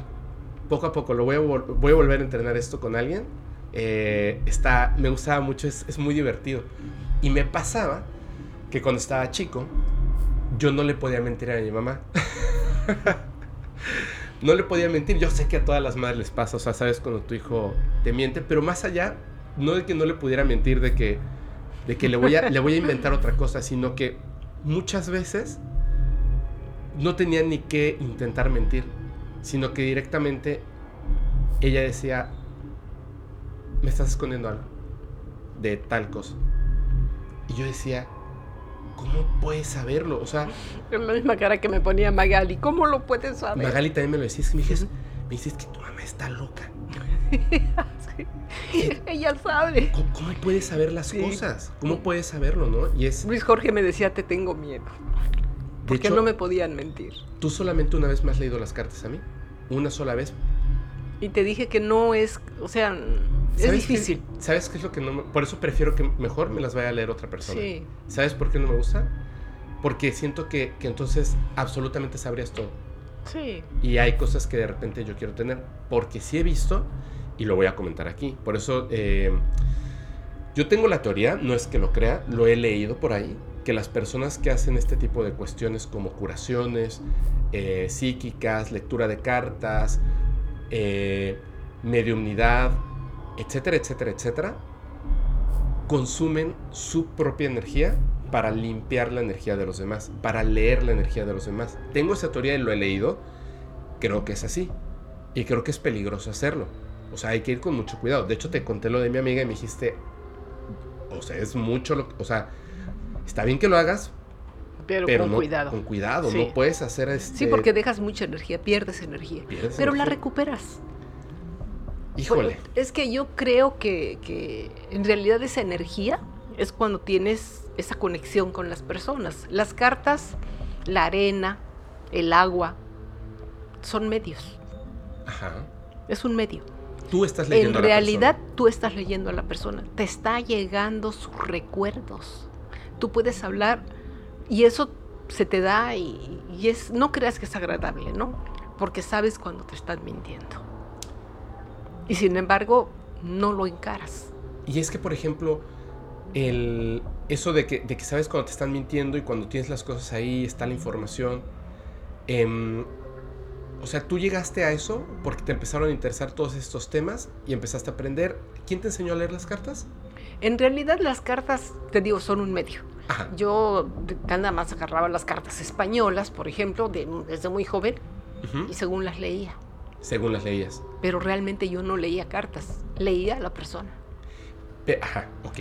Después, cuando estuve en Tampico, porque cuando salí de la universidad, mi tía me dijo, ¿quieres entrar a petróleos o a las aduanas? Le dije a Pemex. Y me voy. y, sí, efectivamente, entré a trabajar a Pemex. Ajá. Pero la vecina de ella tenía una hija de mi edad. Ok. Y me llevaba mucho con, pero muchísimo con Berta. Un domingo. Berta. Berta. Blanca Berta, porque le decíamos Blanca o Berta. Un domingo llego a su casa. Pues yo ya entraba con, con Pedro por su casa, ahora sí, ¿no? Llego a su casa, le toco, no abre, me meto dentro al patio y en eso ya abría la puerta. Ya, me metí y todo estaba oscuro. Entonces ella me dijo que estaban haciendo una limpia de la casa. Bueno, ese es otro asunto, ¿no? Pero su mamá me dijo, ven nena, vente, vente, vente. Sabía que era mi vecina, ¿no? O sea, me conocía la señora, ven. Se me quedaba viendo y me dijo, ven, siéntate. Y me metió, me metió un cuartito así pequeño y me dijo, te voy a enseñar a leer las cartas. Dice, porque tú tienes el don. Es la primera persona que me dice eso. Entonces, dije, pues va, venga, ¿no? Entonces me enseñó a leer el tarot. Mm, lo que es el tarot, o sea, lo que me enseña ella son los arcanos mayores, lo que te quieren decir los mayores, los arcanos menores y los números.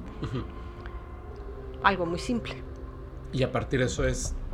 Pues yo lo empecé a, practicar con mi tía. mi tía, mi tía Lolo. A ella le encantaba que le leyera. Que era la que estaba contigo en el, El coche día que se quedó del... dormida. Sí, el día que... ¿Qué, qué pasa? ¿Qué triángulo pasa? ese. Ándale. Entonces le encantaba que le leyera las cartas. Pero no nada más la familia, mis amigas. Algunas lloraban, ¿no? Porque empezaba a hablarles de, del pasado, de su infancia, de sus traumas.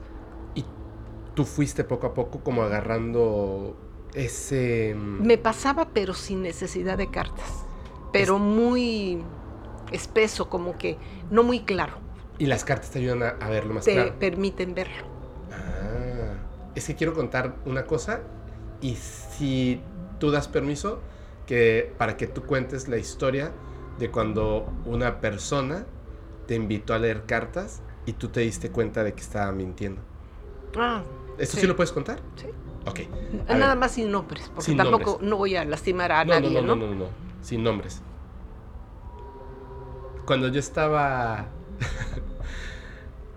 es que me da- para que vean el efecto que puede tener cuando las personas lo hacen con veracidad, eh, que a mí me ha pasado muy pocas veces, te lo he contado, en dos ocasiones, únicamente en dos ocasiones en mi vida, y me han leído las cartas tres veces quizá.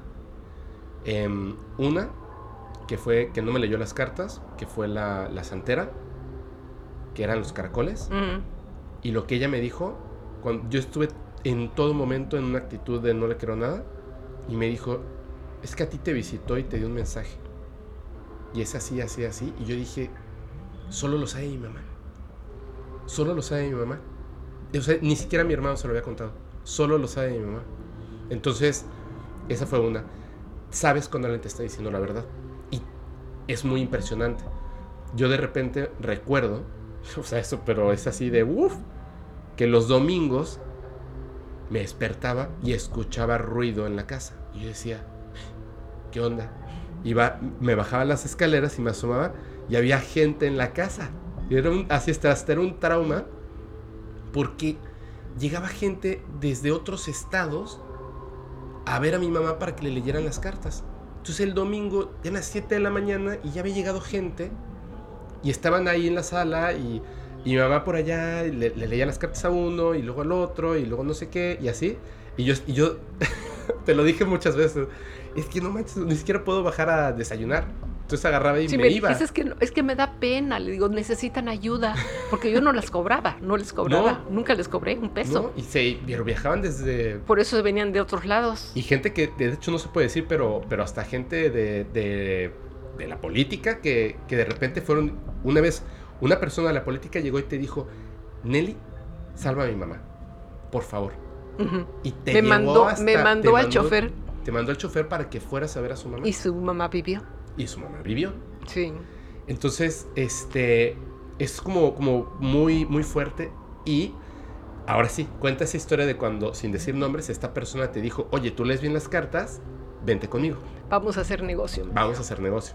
Dice, tú no cobras y eso está mal. Para, desde su punto de vista. Claro. Le dije, no, es que es un don. Y si lo tienes es para algo.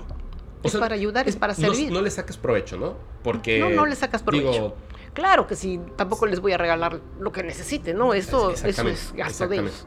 Entonces, dice, es que la gente se malacostumbra, me dijo. Bueno. Porque yo un día estábamos en, en, eh, coincidimos en un lugar. Entonces ella me dijo, oye, ¿me puedes ayudar a leer cartas? Y vio que sí Porque había mucha gente. No, ya sabía, Ah, ya sabía. O sea, por eso, pero vio que sí eras bueno. Sí, le digo, pero tú cobras. No, pero tú no lo vas a hacer, yo. La cosa es que no quise. Pero me quedé, dices que ya llegó, y llegó un, un marino, una persona, ¿no?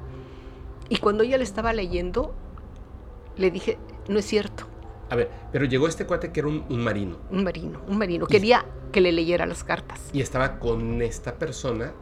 Y yo estaba ahí, ¿Tú estás ahí parada? sentada a un sentada lado. a un lado, viendo lo que ella hacía. Sí. Y le dije, no es cierto. O sea, te- te- le interrumpiste así para decirle no es, Es cierto. que no era cierto. O sea, ella le estaba diciendo cosas. Sí. Y el cuate estaba enfrente sentado Sí. normal. Le dije, no es cierto.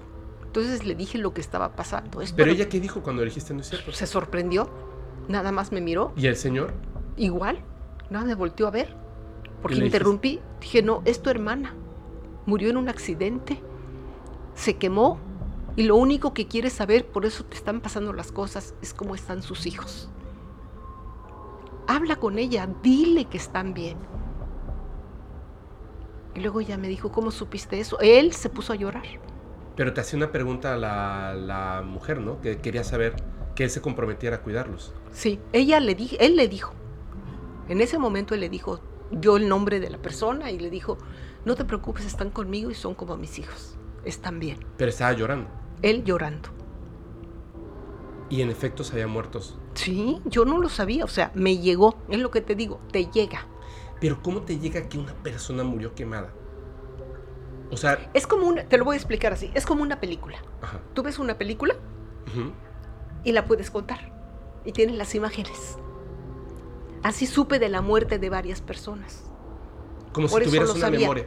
Ajá, entonces yo sabía y pude, no, desafortunadamente no pude evitar esas muertes porque las di por hecho.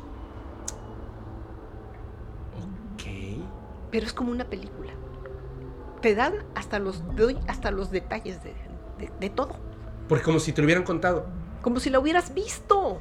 O sea, lo ves, lo revives como una película. en tu cabeza es como las si imágenes las ves en tu mente como una película. O sea, lo recuerdas. O sea, Perfectamente. como si tú me dices, por ejemplo, de qué se trata ese libro, y te digo, no, pues se trata de esto y esto y esto. Pero no hay imágenes. En una película hay imágenes. Ah, bueno, o sea, o algo que yo viví. Te puedo decir cómo era, cómo se sentía. Exactamente. Así es. Es como una película. Es como una memoria de algo que. Sí. Como si tú lo hubieras vivido. O sea, tú hubieras estado presente cuando las Así cosas es. pasaron y lo sabes. Y, y a mí me, eso me daba un poco de miedo. Me, me asustaba. Y entonces Cuando le me dices enteraba, esto, cuando después sucedía, pude haberlo evitado, pero, pero yo lo di por hecho, lo di por sentado que estaba sucediendo y había sucedido. tú le dijiste al marino, tu hermana, Murió. Murió en, En un, un accidente accidente, quemada. y quedó quemada. Y quedó quemada. Y efectivamente, así es. Él dijo que sí. y se, puso a llorar porque ¿cómo podías saber eso? Ujú. Si ni siquiera te conocía a ti, ¿no? O sea, no, era la llegó- primera vez que lo vi. Él llegó para que ella le leyera las Sí. cartas. Entonces ella me dijo, vamos a hacer negocio. Vamos a hacer negocio. Mira, Pues nos sí. vamos a embolsar por lo menos 70 mil pesos mensuales, no se me olvida. Digo, yo no necesito eso, yo tengo mi trabajo. No, y no me convenció. Se enojó, obviamente, ¿verdad? Ya no quiso saber Es que nada no de mí. debiera ser así. Dije, no, no, no, no, no, no, no. Le digo, yo creo que si tienes algo, dalo. De hecho, Por eso cuando trabajaba, yo iba ascendiendo, pero por esfuerzo. Y la gente mal acostumbrada a una política corrupta me decían, ¿quién es tu padrino? Yo no tenía ningún padrino, porque sabía las cosas. sí. Entonces Eh, me adelantaba a ellas, ya en el trabajo. Sabía las cosas y simplemente daba un paso adelante. sí, lo- lo- lo- el trabajo y estar bien intencionado es súper importante. De Ah, no, claro. Hace claro. ratito, cuando estábamos comiendo, te comenté eso. Que no me gusta que existan estas personas a las que. No, hombre, es que yo eh, canalizo con los muertos y no sé qué. Mm, A ver, oye, ¿en serio? Es que me he estado sintiendo mal. Uy, tienes un trabajo, mira. no, Ponme aquí. ya me ¿Te acuerdas dinero. que te dije hace rato, no? Tío, es que a veces hasta la gente se pone, como decimos aquí en México, de pechito, porque ya llegas diciéndoles, ¿cuánto me vas a cobrar porque tengo un mal? Y necesito que me lo quites. O por hacer un mal. Sí, o que quieren hacer un mal, eso es lo peor. A mí me han llegado con eso, ¿eh? Te lo el lo que día. quieras, pero necesito esto. No, No, claro, No. nunca. nunca. Yo no, no, no, no hago nada de eso. No, no, no, no, no ya casi los corro. Claro, no, No, horrible, Ese, ese tipo de cosas no van conmigo. Pero si tienes algo, dalo. Claro, ahorita mi energía no es muy fuerte, es baja. Pero eso no quiere decir que pierdas el don.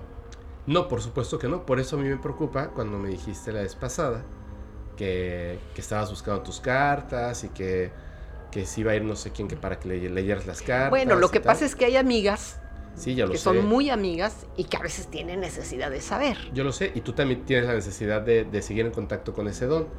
Porque es, es un poquito... Es como un vicio, ¿no? Como, Es como un vicio. como un hábito. es como una- Sí, pero eso te permite también tener los premios, como yo le digo, ¿no? O Sí. sea, tu Dharma. Nada más te digo, ten- o sea... Sí, no, no hay problema. cuidado, yo ¿no? hago negocio, ni tú sabes que eso no es lo No, mío, no, ¿no? no, yo sé que no, No. yo sé que no. Entonces, tienes tu Dharma, porque yo sé que me cuidan. Porque no puede ser posible que, Es- que la brinques tanto como las he brincado yo. es que ahorita vamos Cuando a llegar ya a te eso. dicen, ya te mueres. O sea, no hay nada que te saque y, y sales. Mira, este. Ay, es que yo ya estaba preparado una historia para contarte, pero creo que no te la voy a contar porque está. e- Esto está muy bueno. Cuando yo tenía 11 años, que fue cuando vi el ovni en, en este. Ay, en ese lugar ahí que es entre la carretera para llegar Es a la San Juan. del Sol. Por San Juan. Teotihuacán. San me Juan. Teotihuacán. Que fue porque yo quería. O sea, hubo una conexión Ujú. telepática y por eso aparecieron. Yo estaba en ese momento, estaba pasando por una etapa como de, de depresión muy fuerte, porque yo escuché, te iban a operar, pero las probabilidades de que Saliera. salieras vivas eran prácticamente nulas.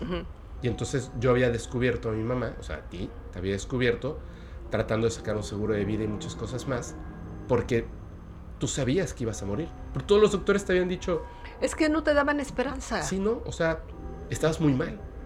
Pero ahí donde viene el Dharma. Exactamente. Ahí es donde Sí. viene el Dharma. Pero también tú hiciste algo. Empezaste con, ya tenías el conocimiento y me acuerdo que sacaste todos esos libros de las De plantas, de, las plantas. esto, de lo y otro, preparaba de mi, mi propia medicina. energía y bla, bla, bla, bla, bla, bla, bla. Y tú, o sea, esa decisión que tuviste, yo me voy a curar. Y empezaste Y durante 30 años ni siquiera una aspirina. durante 30 años, después de haber estado al borde de la muerte. Que, que, que, señor, usted si quiere vivir todas estas medicinas y Pero no fue la única vez que estuve al borde de la muerte. No, yo sé Y que hubo no. otras. Hubo otras. Desde los dos años de edad tuve la primera. Y de ahí para adelante. A ver, pero entonces, ¿te pasaste a morir varias veces? Sí, O sea, estuviste muchas experiencias cercanas a la muerte. completamente. Por desde eso, niña. por eso ya no me dejo que me anestesien completa. Anestesia. Quiero estar ahí, no perder de vista nada, porque ya es mucho lo que he vivido. Es que te han operado varias veces, ¿no? O sea, No, de- nueve operaciones, hijo. Pero olvídate de las operaciones. Por otras razones, que si no es una cosa, la otra. Y errores médicos, negligencia, te llevan al borde de la muerte. te dieron un, un pelotazo. Estabas muy chica y te doblaron las costillas y Es que también yo era terrible. Me escapaba. Me gustaba mucho el béisbol. Bueno, todos los deportes, pero el béisbol me encantaba. Entonces un día me escapé. Le dije a mi abuelita que iba a ir a jugar voleibol con mis amigas y no fui a jugar. Fui al partido de básquet, de, de De béisbol. béisbol. Y me, me- como era un pueblo, Nixmiquilpan, Ujú. pues no había barreras. O sea, estaba la gente, estaba el diamante, pero toda la zona podía atravesar alguien. Obviamente nadie se metía, ¿verdad? Solo yo me metí. Y ahí voy corriendo, atravieso el, el, El diamante. el campo, ajá. o sea, no toqué el diamante, pero atravesé el campo porque, y me fui, mi idea era detrás del catcher, era mi idea. Llegar por allá y meterme por las gradas. Se distrae uno y jardinero, un jardinero le llaman, ¿no? Y avienta la pelota y yo ya estaba llegando con el catcher y me pega y me sumió las costillas. O sea, lo supe después los efectos. Bueno, de momento, costillas. Y ya no recuerdo nada. Hasta que veo que me están llevando dos jugadores así en un parque que estaba enfrente, me llevaban como de a palomita, me- obligándome a caminar y a respirar Para que agarraras aire. para que agarrara aire y yo solamente veía sus pantalones de rayas, sus pantalones blancos con rayitas azules. Era lo único que me acuerdo. Me dejaron sentada en una banca y se fueron. Y ahí me quedé. Mientras obtuve aire y demás. Si me preguntas si tuve dolor, no me acuerdo. Si tuve consecuencias, no me acuerdo. Lo único que pensaba, ¿qué le voy a decir a mi abuelita? Me iban a regañar. Así es que tuve que sacar valor mexicano Y aguantar. y aguantarme. Pero eso poco a poco fue desencadenando en otras Claro, me sumió las costillas, me lastimó la columna, me va- el estómago se cayó, o sea, en lugar que sea un estómago así, ahora lo tengo como una pera. El riñón, uno de mis riñones que nací con problemas, se cayó. O sea, obvio, la, la clavícula se me dobló. O sea, De todo me pasó. Ahí te fueron, te fueron reacomodando poco a poco, pero sí. Pero a esa edad eres como el elástico. Sí. De verdad es increíble cómo un niño puede aguantar tanto, ¿no? Pero yo tuve la culpa, o sea, la verdad es que yo era terrible, era terrible. No digo que quería brincarme la cerca para... Pero tú sientes que a lo mejor esa cercanía con la muerta, eh, eh, muerte, perdón, ¿tú crees que, que, tiene algo que ver como con el hecho de, de, de tener esa capacidad, como ese don, de repente? Mm, lo que pasa es que No, veo que muchas personas, por ejemplo, lo que contabas de la glándula pineal. pineal, que mm, de hecho, para poder hacer este, todos tienen el don de muchas cosas, pero, pero no desarrollado. no desarrollado, y que tiene que ver con la glándula pineal, justamente. Así es. Entonces, por eso hay personas que, que han desarrollado el don literalmente después de un accidente. O sea, son personas normales, por así decirla, que Ujú. su vida así de voy a la oficina, regreso a mi casa, veo la televisión, voy a la oficina y, y tal, y de repente un día tiene un accidente, Y ya. quedan en coma casi casi, y de repente despiertan y es así como de, ahora veo gente muerta, ¿no? O sea, las cosas cambiaron así, ¡pum!, de repente. Pero en, en tu caso, o sea, o, o hasta diría, digo, sin, sin ser este, em, puedes pensar que sea algo como que te haga especial, porque la verdad es que de repente no, al contrario. El hecho de que este, de que te haya pasado a ti, de que le haya pasado a mi tía, y que le haya pasado a papi, o sea, que este tipo de cosas como que tienen un orden, que va por algo, y creo que esa es la razón por la que eso justamente es lo que hace que estos otros seres les dé curiosidad y se acercan. O sea, Mm, Puede ser. Puede ser, Puede ¿no? ser, puede ser. Yo tengo, en realidad yo tengo otra teoría. es que yo creo que tiene que ver con la muerte. Tiene que ver con la muerte, pero también tiene que ver con los genes. Ajá. ¿sí? O sea, que hay algo que Creo que hay algo que tu cerebro ya está preparado cuando nace. Ok. ¿sí? Ya lo heredas. Lo único que tienes que hacer es desarrollarlo, como en una escuela. Pero ¿cómo tendría eso que ver con seres de otros planetas? Creo que ellos te observan y te controlan tu, en cierta forma tu destino. Porque, por Sí. ejemplo, yo muchas veces tra- traté, así traté de alejarme de las cartas y todo ese horror, y por alguna razón otra vez se me presentaba. Y, y hicieron otra vez, o sea, era como si estuviera en mi destino. Me trataba de alejar de las cosas, este, de querer componer el mundo, y me lo ponían en mi camino. O sea, si no es de una manera, es de la otra, pero es como si tuvieras que cumplir con algo. Y eso Ajá. decía mi abuelito. Sí.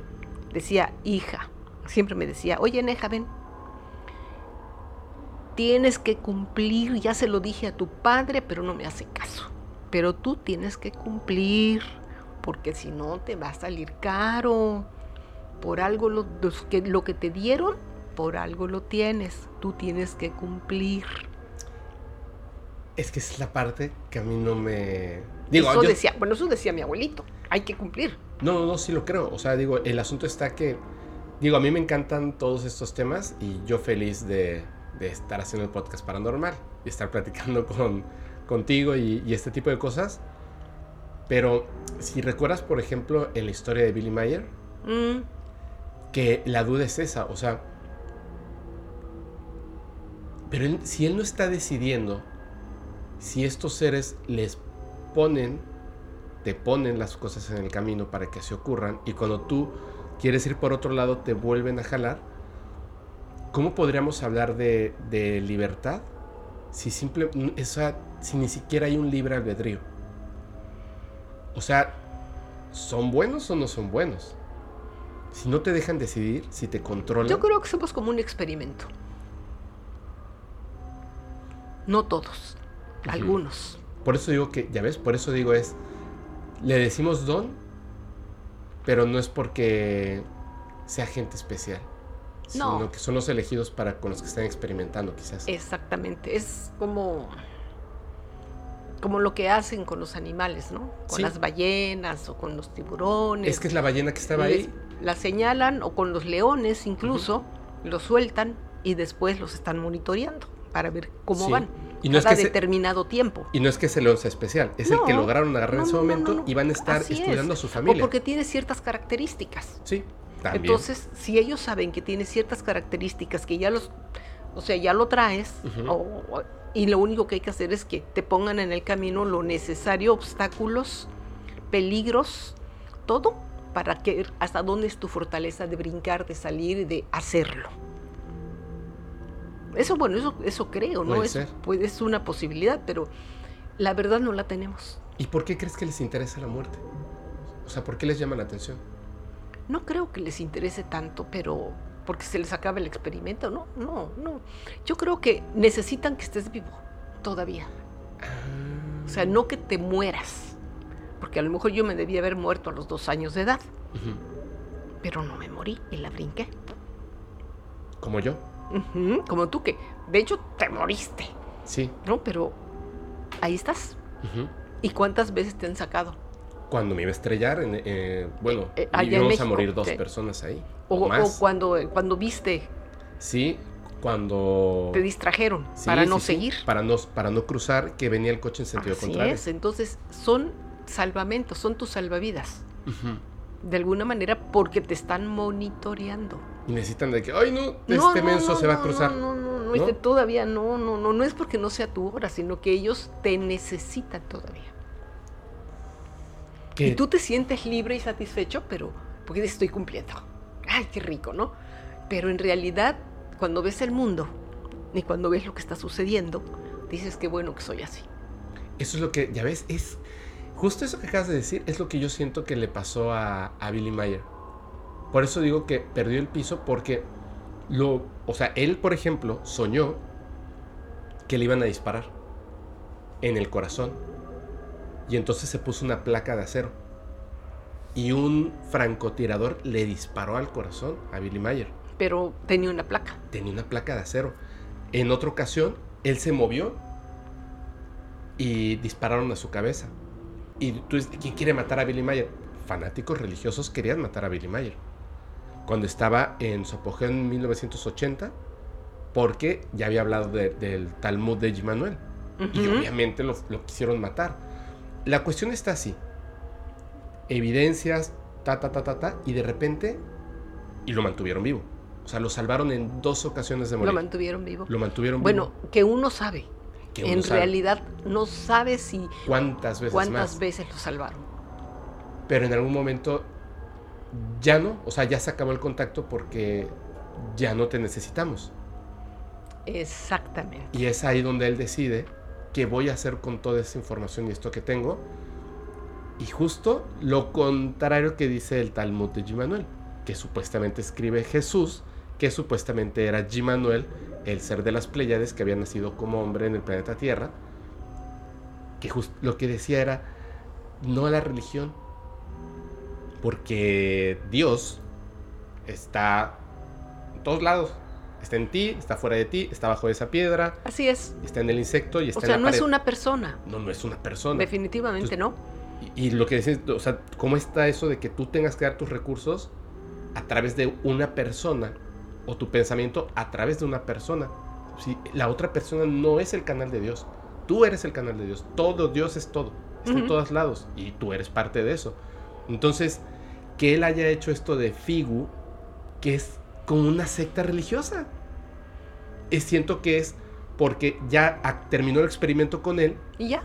lo, soltaron y decidió mal. Creo yo. No estoy diciendo que así Sí, sea. o sea, no, yo creo que estuvo mal aconsejado. Puede ser, ¿verdad? Sí. Y él vio la posibilidad de hacer.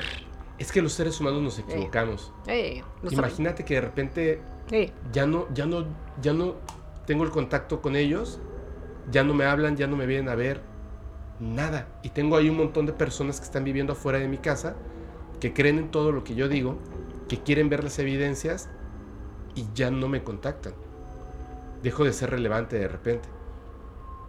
Y quizá tomé una mala decisión. O alguien le dijo, Sí. mira, podemos capitalizar por acá. yo creo que va por ahí porque esos están, Sí. parecen cuervos, ¿no? Están a las vivas. Muy, muy, muy. Sí, sí, sí, sí, te quieren, pues, reclutar. Entonces, pues no, depende de ti. Sí. Finalmente la decisión es tuya. Así es. Así es que, bueno, cada quien. Pero llegando a la cuestión de los ovnis, tengo una amiga que tú conoces mucho, que es muy mi amiga, que a ella le han pasado cosas tremendas, ¿no? Ok. Tremendas, tremendas. Pero Es que cuando ahorita que, que me cuentes qué, ya voy a saber quién, de quién estás hablando. entonces ella siempre ha querido ver un ovni. Ah. Ay, muero por ver un ovni. Quiero ver un ovni. Un día llegó a la casa y me dice, oye, vengo por no sé qué chacharillas dejó en la casa. Ah, sí, le digo, la dejé ahí atrás. Lo Tenía en la, en la accesoria, en la parte de atrás, ves que tenía como bodega.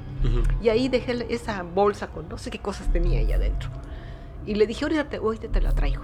Y ella se quedó parada en la puerta de salida del patio, Ujú. hacia atrás, hacia de atrás. Y yo atravesé y fui por esa bolsa. Salgo con la bolsa, apago la luz, cierro la puerta cuando empieza ella a gritar. ¡Ey! ¡Ey! ¡Aquí estamos! ¡Vengan! ¡Bajen, por favor! Yo mm, les mandaba besos. Yo los quiero, yo los quiero, no les tengo miedo. Bajen, bajen. Y volteo y habían luces Y le digo, ay, son drones. Y, ¿Cómo que son drones? Ese es el nombre. Casi, casi. Y me dice ella, no, no son drones, ya lo revisé. Bueno, pues a lo mejor son reflectores, no hay haz de luz. Me dice, ya lo vi. Yo ya lo vi. No. Y volteo y hacían figuras. ¿Sí? Estaba muy especial, es- esas luces redondas, hacían figuras. Estaban, y ella estaba gritando, es, vengan, vengan, vengan. Y se deja bajar. Y una de ellas empieza a bajar. Yo corrí, porque te digo, les agarré miedo. Yo corrí, me metí y me quedé parada en la puerta. Y cuando ella vio que venían derechito, que estaba bajando, Ajá. me vio correr Y también corrió. y también corrió. Y se metió. Ay, no. Sí, se metió. Dice, oye, iban a bajar en serio. Sí. Dice, no, pero estoy feliz porque al fin vi lo que quería ver. Al poco tiempo, Jaime Maussan subió un video. Porque Ajá. lo que vimos no nada más fue aquí, Ah, sino en otros lados, Ya sé cuáles son. en donde se ven las luces haciendo figuras. Ujú. Y le mandé el video a ella. Dice, esto, ¿cómo a qué hora lo tomaste? No, le digo, léelo. No es mío. Alguien más tomó ese Alguien video. Tomás tomó el video y lo subieron a la red. Ay, dice, son igualitos. Lo mismo. Pero ya no pide ver hombres. Porque ya lo vio. O sea, mucha gente quiere. Y el día que sucede, ya. Se quedan con la tranquilidad y yo ya lo vi. Pero, por ejemplo, ay, no es que va a decir que qué mala onda que está hablando de él. Pero cuando tuvimos esa experiencia en Guadalajara, de, De los, de los ovnis, de los la ovnis, oleada, sí.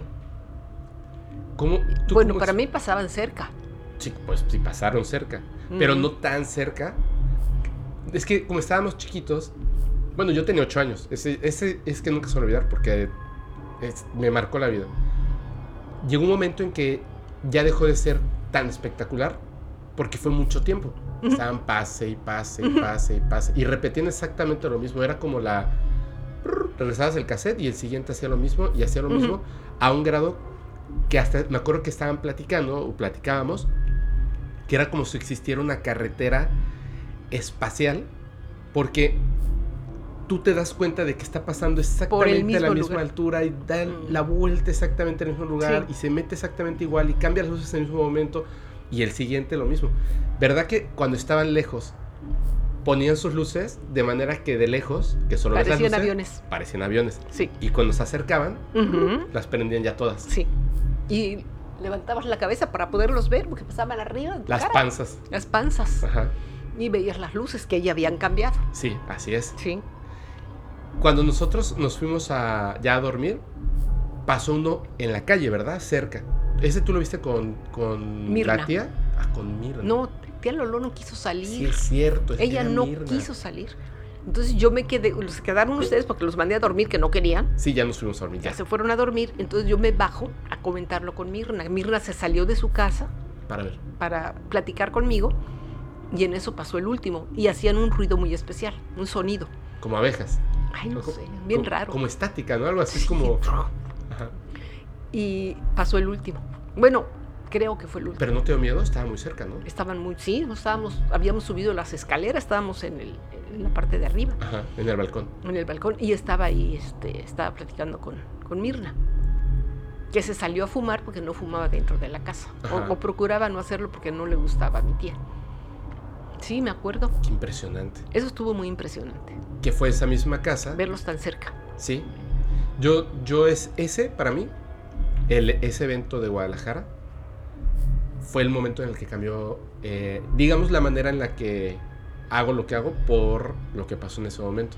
Eso se presentó después de las explosiones de Guadalajara, del gasoducto. ¿No fue antes? No, fue después. ¿Fue después? ¿Segura no fue antes? Mm, no. Casi estoy seguro de que fue antes. Ah, no, fue después. Fue después. Fue después porque tantito después nos fuimos. Así es, fue Sí. después. Que hubo en Guadalajara, este, Unas explosiones. sin querer, se, bueno, Lo que pasa es que el huachicol estaba muy, digo, no se descubría y dejaron la- en los gasoductos que pasaban junto a las tomas de agua, a las tomas. dejaron, empezaron a sacar gasolina porque por una auditoría. Entonces dejaron sacar, salió la gasolina, pero se salió la gasolina. Era se- demasiado. Y se metió en las coladeras, era todo un camino.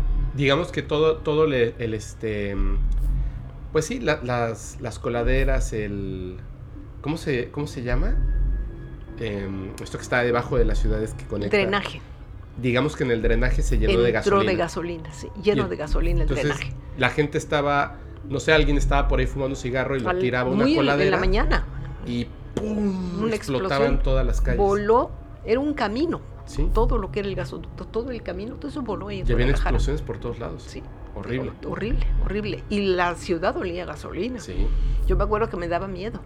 Ah, Porque o sea, olía a ¿Y gasolina. tú crees que a lo mejor estos se sintieron atraídos hacia eso? Por alguna razón. Ver Es que fue, pasó, fue una tragedia. Fue una, Sí, fue una trage- tragedia. una tragedia. Fue tremendo. Tremendísimo. Sí. Y creo que tiene mucho que ver o ya saben que va a suceder. Ya saben. Sí, porque cuando el 68 hubo oleadas de, de ovnis antes de que ocurriera, y en México, antes de que ocurriera, no, en 68, Ah, perdón. en- antes de, de- de la matanza de Tlatelolco. Ajá, y que tuviste Yo uno vi ahí uno. cercano, sí. Entonces ya se comentaba de que habían ovnis. En el 85, que fue el terremoto, También. también sucedió, pero antes de que ocurriera el terremoto. Sí. Siempre hay. ah, y también. hay- wow. Ahorita, por ejemplo, ahorita que, que decías esto de la gasolina y que pasó esta oleada, estoy haciendo una investigación sobre un campo de cultivo que dejó una Mm. marca que hasta tú la ves y dices, híjole, está como que muy rara, ¿no? O sea, no está geométrica la marca. O sea, sí está geométrica, Pero no está es- perfecta. Sí, pero como que no, no le ves la forma así como de que algo muy geométrico. Aunque son Mm. círculos y medios círculos, como que no tiene mucho sentido.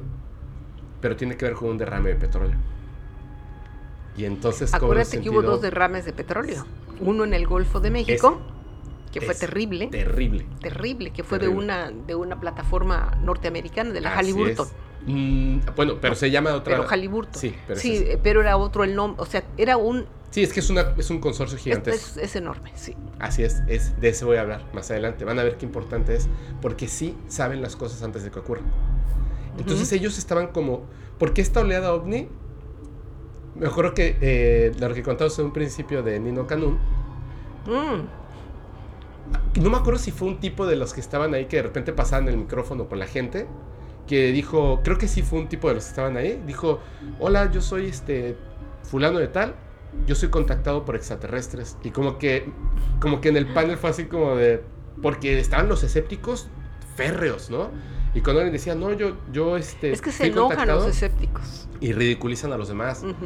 Es, es- Sí. Ay, híjole, es, es- una cosa muy fuerte que ya en esta época ya no es así.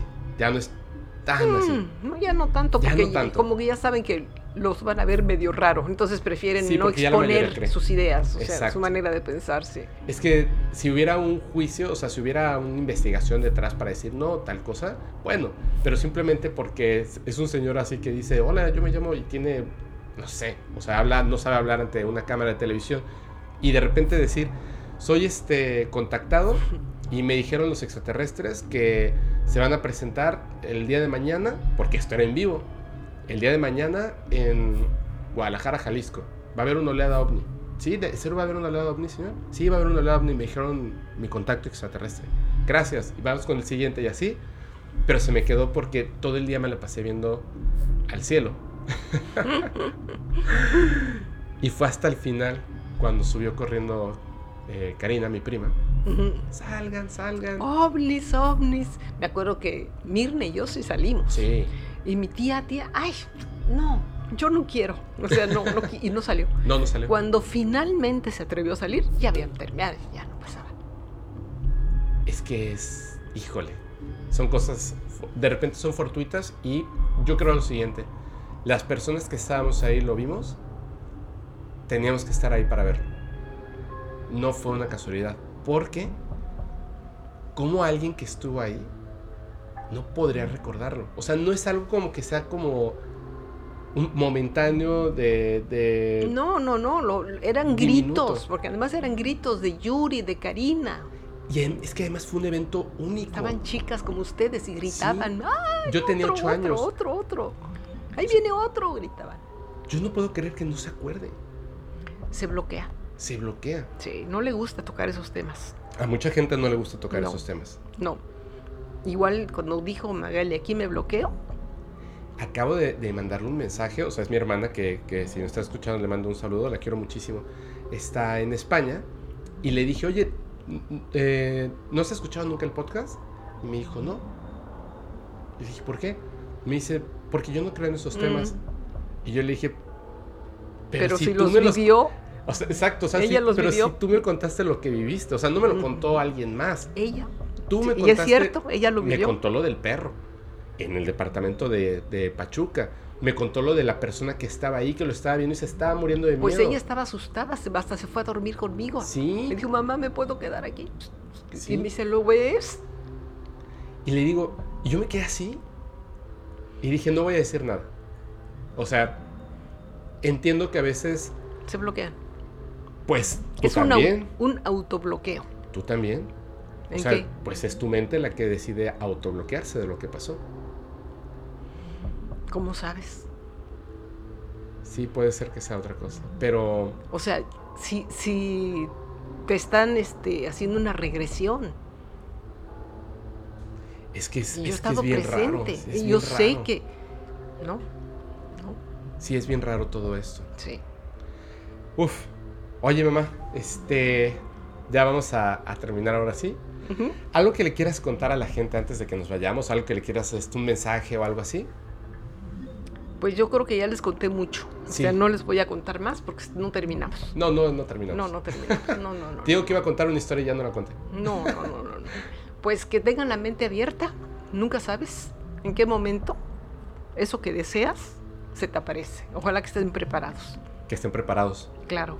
Más y vale. que tengan cuidado con las personas que. Que no les saquen dinero. Sí, No, que no, no caigan en ese juego. Así es falso, es falso. Y además los pueden involucrar en cosas, situaciones peligrosas. exacto. Cuando Mejor- no sabes hacer algo y. Mejor que no a- se metan. Yo es lo que siempre les digo a mis amigas. No te metas, no, no aceptes. Claro, si no esto. sabes si vas y empiezas a poner que símbolos y hacer No, no, no, invocaciones no, y no, cosas, No, no, hagas nada de lo que te vayas a arrepentir mañana. te puedes meter en un problema. Así es. ¿Verdad? Así es, claro que sí. Mejor estar así.